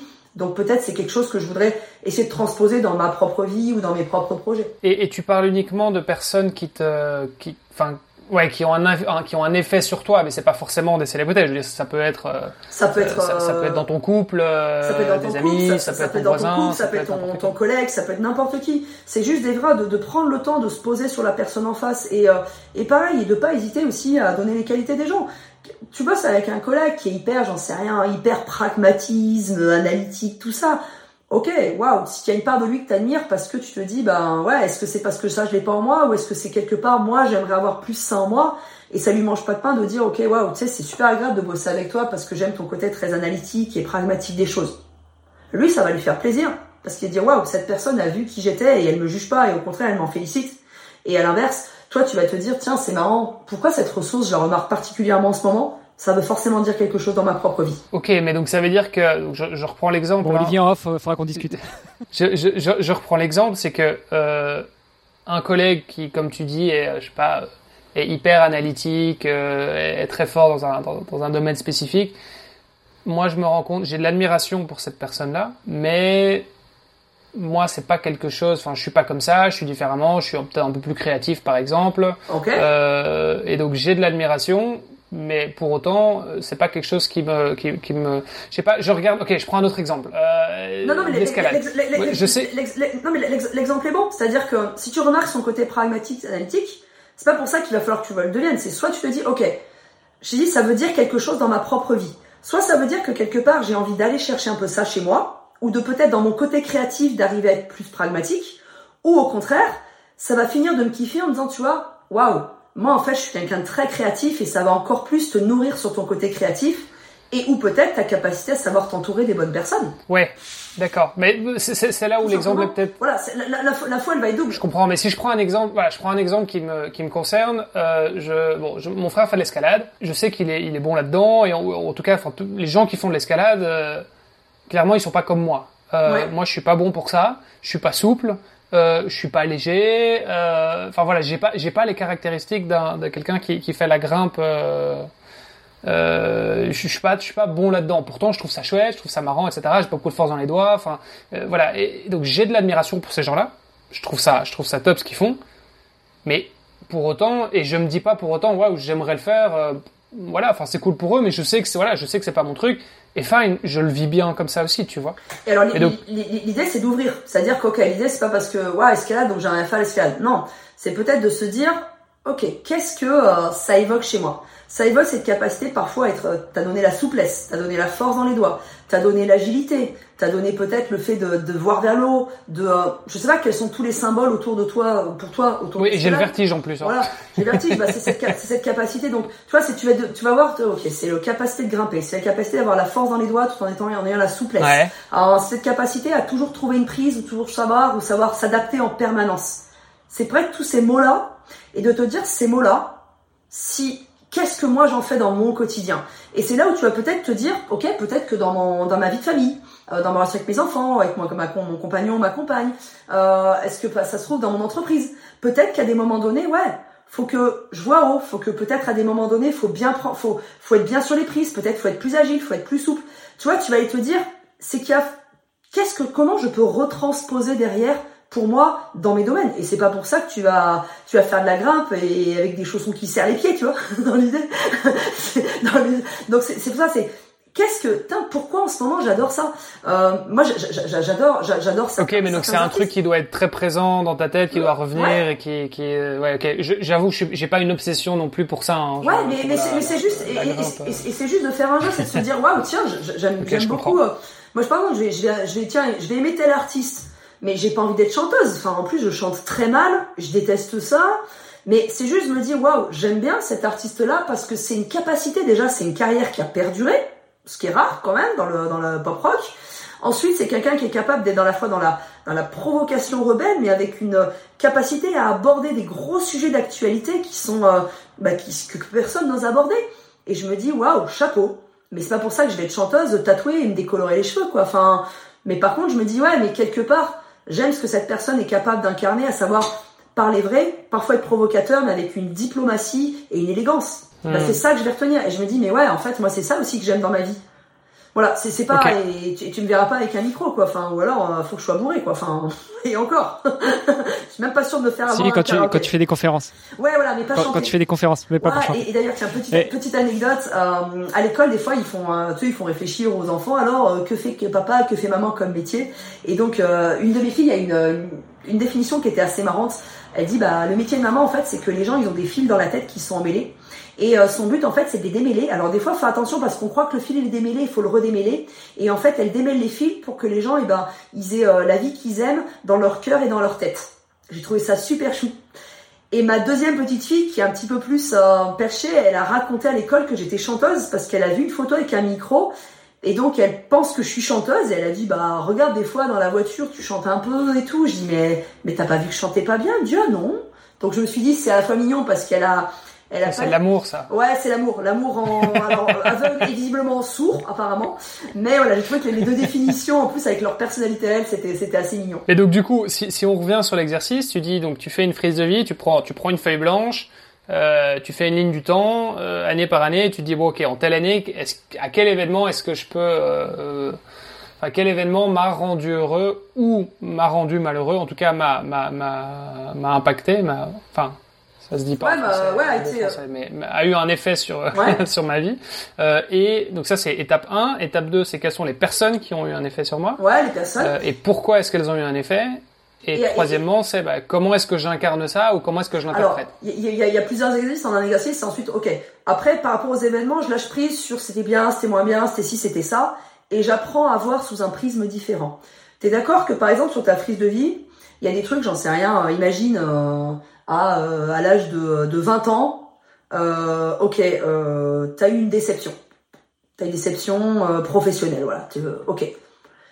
X années plus tard, un an, cinq ans, dix ans, vingt ans plus tard, t'as une vision différente. Tu dirais quoi, en fait, Olivier quand il avait 20 ans? Tu dirais, ok, tu sais, la vie, elle est faite de déceptions. Hein, tu vas t'en relever. C'est ce qui va te permettre peut-être euh, de voir les choses différemment, d'être peut-être. Alors, j'aime pas le truc. Euh, est-ce qui tu pars en plus fort Non, est-ce qui tu pas te fait juste prendre conscience que tu es en vie. Mais dans l'idée, c'est plus dans l'optique de dire, ok, quel est le meilleur conseil que tu donnerais au Olivier de maintenant par rapport à cet événement il y a quelques années? Parce que la maturité, c'est exactement comme nous adultes quand on donne un conseil à un enfant bah on le donne avec un vécu, on le donne, tu vois, ce qui est hyper dramatique pour un enfant, on dit ok, mais t'inquiète pas, tu vois, ainsi de suite. Ce qui est intéressant dans cet exercice, c'est que tu apprends à te donner les meilleurs conseils parce que bah t'as as plus de maturité. Ça veut dire que dans ton présent, quand tu te sens un peu bouleversé par la vie, imagine ton Olivier dans 10 ans, c'est quoi le meilleur conseil que tu donnerais maintenant? Quand tu dois par exemple euh, j'ai fait fait cet exercice en coaching à quelqu'un, euh, c'était assez amusant parce que elle a un changement de sa vie. Elle a un changement de sa vie qui est hyper important. Et euh, ouais, mais j'ose pas, ouais, mais tu comprends, nanana, nanana, nanana. Projette-toi dans 10 ans. Tu donnerais quoi comme conseil? Bah, je dirais à cette personne, euh, imagine, c'est pas toi, mais t'as as cette personne en face de toi. Tu lui dirais quoi? Ok, ose. T'as qu'une vie. Finalement, t'as pas tant d'attache que ça. Euh, ose peut-être déménager. Ose peut-être créer ce projet. Ose y aller. Et au contraire, si ce projet te fait peur, c'est peut-être parce qu'il fait réellement sens c'est ce conseil que tu donnerais dans 10 ans. Ou ce conseil que tu, donnerais à quelqu'un. Donc c'est d'apprendre en fait à se dire, à prendre du recul et se dire, c'est quoi le meilleur conseil là maintenant que je me donnerais? Et ça permet cet exercice de premièrement se réconcilier avec ton passé. tout ce qui m'est arrivé est au service de ma vie. Il y a eu du douloureux, il y a eu du joyeux, c'est la vie. Il y a des hauts, il y a des bas. Hmm. En cardiologie, tant qu'il y a des hauts et des bas, le cœur du patient bas, il est en vie. Donc on est plutôt content. Donc il y a eu des hauts, il y a eu des bas, c'est juste normal. C'est dépolarisé sur euh, c'est bien, c'est mal, c'est gentil, c'est méchant, c'était agréable, désagréable. Ok, ça s'est juste passé comme ça. Voilà, ça c'est la première chose. Et ensuite la deuxième chose, c'est d'apprendre à avoir un regard différent sous un prisme différent de et si tout ce qui m'était arrivé était génial? Et quels conseils finalement je me, quels sont les meilleurs conseils que je me donnerais?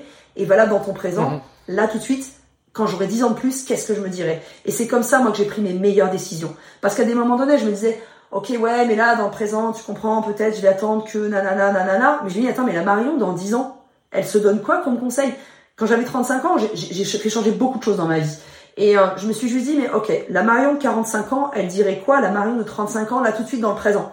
Et eh ben lui dirait ok ose faire ça démarre ça démarre ce projet laisse tomber de côté ce job laisse tomber et fais-le fais-le. Et euh, tu t'aperçois que 2-3 ans après, tu dis, mais ouais, en fait, euh, j'ai pas perdu 10 ans de ma vie, quoi. C'est cool. Et, euh, bon, si jamais Eminem écoute ce podcast, no offense, hein, on, discutera triathlon. Je suis sûr que y a autre chose à, m'apporter également. mais du coup, là, on est très, enfin, c'est très orienté coaching de vie en fait pour les pour les triathlètes débutants ou confirmés ou de haut niveau si tu devais leur filer un petit tip là de, de, de, de prépa mentale sur base de, bah de, de ta carrière de préparatrice mentale et ta carrière dans le sport, euh, qu'est-ce que tu leur dirais? Alors c'est vrai qu'on est parti un peu plus en coaching de vie, mais je leur dirais, tu vois, c'est un peu le même principe, c'est-à-dire que connaître votre mode de fonctionnement. Arrêter de fonctionner à l'envers ou de vouloir fonctionner comme il semble bien de faire. Euh, je vais donner un exemple. Euh, il y a des athlètes, des gens qui sont plus faits pour être euh, euh, rationnel, émotionnel, d'autres plus stabilisant, dynamique. C'est des, des, des, sphères au niveau, au niveau cérébral. Mais c'est d'être sûr de fonctionner dans le bon sens. Euh, c'est d'être sûr d'avoir les bons numéros de ton cadenas, de ton propre cadenas, et dans le bon sens. Et pas de galérer à essayer d'ouvrir ton cadenas avec pas les bons chiffres ou pas dans le bon ordre. Donc ça, ce serait Attends, mais c'est très, c'est très imagé, mais euh, concrètement, du coup, qu'est-ce que ça veut dire? En fait, par exemple, tu prends toutes les fois où tu as bien réussi dans ta vie, et tu essaies de comprendre comment tu t'y es pris. Comment je m'y suis pris. Ensuite, c'est de connaître tes ressources. Tu t'appuies sur tes points forts. Tous tes points forts vont être les choses qui vont, bah, bah, qui sont la plus importantes. Un gardien de but, tu vas pas lui reprocher de pas être un bon attaquant. Un lanceur de poids, tu t'en fous qu'il sache pas faire du saut en hauteur. C'est pas, donc, l'idée, c'est appuie-toi sur des points forts. Donc, c'est connaître vraiment tes forces tu t'appuies sur tes forces. Attends, parce qu'un triathlète, il nage, il roule et il court. Euh, en général, on dit toujours que les triathlètes, ils ont un point fort quand même sur les trois disciplines. Donc tu fais comment? Tu dis, ok, si t'es bon en course à pied, concentre-toi sur le vélo? Enfin, c'est Alors, tiens, j'ai donné un exemple parlant dans le triathlon. Euh, moi, par exemple, j'avais pas de... Euh, euh, en triathlon, on m'a toujours dit, ouais, départ natation, faut partir super vite. Moi, j'avais pas de... J'étais c'était nul en sprint. En fait, et donc j'essayais de partir à chaque fois vite, et sauf que je m'oxydais parce que j'ai pas, j'ai pas les qualités de sprinteuse pure. Parce qu'au départ, Nat, en Coupe du Monde, en gros, t'as as 80 fous furieuses qui veulent arriver euh, en même temps à la même bouée, on a quasiment le même niveau. Donc, je te dis pas le Sharpie. donc, dans l'idée, c'est de se dire, ok, on me disait, bah, vas-y, euh, faut que tu sprints, sprint, sprint. En fait, pas du tout. Moi, je m'étais appris à faire un bon premier 400 mètres et à avoir une capacité de résilience à prendre des grosses starts à la bouée. J'ai pas cherché à sprinter, je sais pas sprinter. Donc je sais pas prendre de l'eau. Par contre, je sais que j'ai une endurance de force. Et pareil, ça a été aussi de déprogrammer. Euh, à moi, je dis ouais, ce qui compte dans le sport, c'est de se faire plaisir. Bah quand t'es en train de te prendre des tartes à la bouée, euh, je veux dire à un moment donné, t'es pas en train de te dire putain, je prends du plaisir là. Bah non non là c'est. Oui, mais là on est bien d'accord. Ça, je pense que c'est important. Remettons les points sur les i. Parce que les gens qui disent moi en course j'ai pris du plaisir et j'ai profité, ou qui te disent au départ non mais vas-y en fait la course de toute façon cette course hein, c'est vraiment Prends du plaisir, profite. Non, tu vois. mais ça, mais ça c'est le pire. Là, moi, je suis, tu vois, je suis pas d'accord. Moi, ah, tu, peux profiter euh, à l'entraînement, à la limite, dans certains entraînements, des sorties un peu cool, sensations ou quoi. Mais en course, c'est pas vrai. Non, mais je profite pas. C'est de la souffrance. Quand On est d'accord. Quand t'as le quand le goût de sang dans la bouche. Mais là, alors, tiens, bah, toi, ben c'était le deuxième conseil, c'est-à-dire que, ok, donc déjà, t'apprends à te connaître. Ensuite, c'est comprendre tes biais cognitifs. Qu'est-ce que je me raconte? Et est-ce que ce que je me raconte, ça m'aide ou ça ne m'aide pas? Et quand tu vas te dire, ok, ce qui compte, c'est de prendre du plaisir. Quand t'as le goût de sang dans la bouche. Si t'as tout, as tout misé sur est-ce qui compte c'est de se faire plaisir, ton cerveau te dit arrête, t'es complètement con. Et c'est là à ce moment-là où tu as une confusion, tu dis mais je comprends pas, je veux me faire plaisir, mais là tout de suite je souffre, mais pourtant je veux du plaisir, et tu crées un conflit en toi. Si tu te dis ok le plaisir, je l'aurai quand j'aurai passé la ligne, parce que j'aurai une capacité à accepter la souffrance d'avoir le goût de sang dans la bouche, du moment où tu as le coup de sang dans la bouche, tu dis ah là on y est là. tu vois, c'est toujours attention au biais cognitif. J'ai une petite anecdote qui va vachement aider. Euh, je sais pas si tu connais l'histoire des trois filtres de Socrate. Socrate, il avait un disciple et un jour son disciple lui dit waouh Socrate c'est horrible, on dit des trucs atroces sur toi. Alors Socrate, bah, grand philosophe, hein, il dit ok attends attends vas-y euh, avant que tu me dises c'est quoi les trois filtres. Euh, enfin je vais trois questions pardon. La première question, il dit à son disciple, est-ce que ce que tu vas me dire, c'est 100% vrai? Genre, tu as accès à 100% à la vérité, parce que un steak haché, c'est pas, c'est un bout de bœuf, et un bout de bœuf, c'est pas un bœuf. Donc, un bout de vérité, c'est pas la vérité. Alors, le disciple, il réfléchit, il dit, bah, ouais, il y a du vrai, il y a du moins vrai, mais allez, non, j'ai pas 100% accès à la vérité. Ok. Bon, ma deuxième question, c'est est-ce que ce que tu vas me dire, ça va me faire du bien? Ah bah non, c'est pas terrible, non, non, je vais te dire des trucs pourris. Il dit bon bah ok, ça va pas me faire du bien. Donc tu t'apprêtes à me dire quelque chose qui me fait pas du bien et euh, sur lequel en fait tu sais même pas si c'est vrai. Écoute, je vais quand même te poser ma troisième question, est-ce que c'est utile? Utile pour toi, pour moi, pour l'humanité? Parce que si c'est pas le cas, tais-toi. Parce que si ce que tu vas me dire c'est vérité, bonté, utilité et t'es pas capable de cocher les cases, ça ne sert à rien. Nos pensées, c'est exactement la même chose.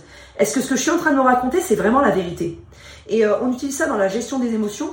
Il y a la vérité. Prends l'exemple d'une tranche de jambon.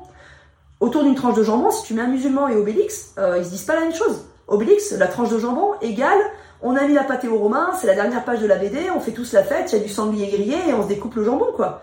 Un musulman, un écolo ou un végétarien, il n'a pas la même vision de la tranche de jambon pour lui. C'est, c'est, lié à ses filtres socio-culturels, c'est lié à ses expériences de vie, c'est lié à, c'est lié à sa sensibilité. Hmm. Donc ça veut dire qu'on va créer notre réalité. Du coup, de notre réalité, on crée nos émotions et nos comportements. Donc quand tu vas avoir des bonnes émotions, parce que pour moi, une qualité de vie, c'est la qualité de ta gestion de tes émotions face à tout ce qui t'arrive en permanence, ce qui dépend de toi et ce qui ne dépend pas de toi. Mais il faut que tu comprennes qu'est-ce qui se passe en toi. Et c'est pour ça que les exercices mmh. de frise de vie, les exercices de force de talent, les exercices de comprendre, ok, quand je suis face à ça, je ressens ça, mais qu'est-ce que je suis en train de me raconter? Et si je me le racontais différemment? Et si ma vision de ma réalité, elle était peut-être complètement euh, obsolète? Windows 95, c'était génial en 95. Faut avoir évolué, sinon bah t'es dans le pâté, t'es dans le pâté quoi. T'es dans le pâté. Donc c'est vraiment de, ça c'est vraiment dans ta qualité des émotions, c'est toujours d'avoir cette introspection. Moi j'ai cette introspection quotidienne euh, de me dire ok aujourd'hui qu'est-ce que j'ai bien fait, qu'est-ce que j'ai moyennement vécu, pourquoi? Et de comprendre d'où ça vient. Ah ok ça vient de là. Et ben tu sais quoi, demain tu feras mieux. la mm, vie, mm, c'est chaque mm. jour, c'est l'opportunité de recommencer un petit peu moins nul ou un peu mieux, tu vois. Le but de la vie, c'est d'être un peu, soit moins nul que ce que t'étais hier, ou soit meilleur que ce que t'étais la veille. Mais dans tous les cas, t'as le droit de rejouer tous les jours. Tant que t'es envie, t'as le droit de rejouer. Ah, le jeu revient. bah oui. Marion, on arrive doucement sur la fin du podcast. Je te propose de, respirer un petit coup. Euh, et euh, j'ai une dernière question à te poser. Le podcast s'appelle Devenir triathlète? À ton avis, toi qui as vécu euh, plusieurs vies dans le triathlon, comment est-ce qu'on devient triathlète? Euh, En fait, alors, je vais tuer ton, euh, je vais tuer ton, le titre de ton podcast. Je sais pas. En fait, on s'en fout du triathlon. On s'en fout de devenir triathlète. Je pense tout simplement qu'on devient quelqu'un.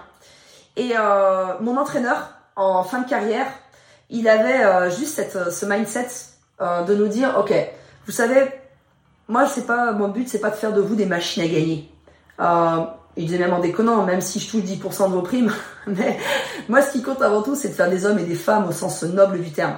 Parce que dans la vie, en fait, il y aura des hauts, des bas, il y aura des déceptions, il y aura des satisfactions, il y aura des périodes de doute, il y aura des périodes de peur, il y aura des périodes de waouh, d'extase.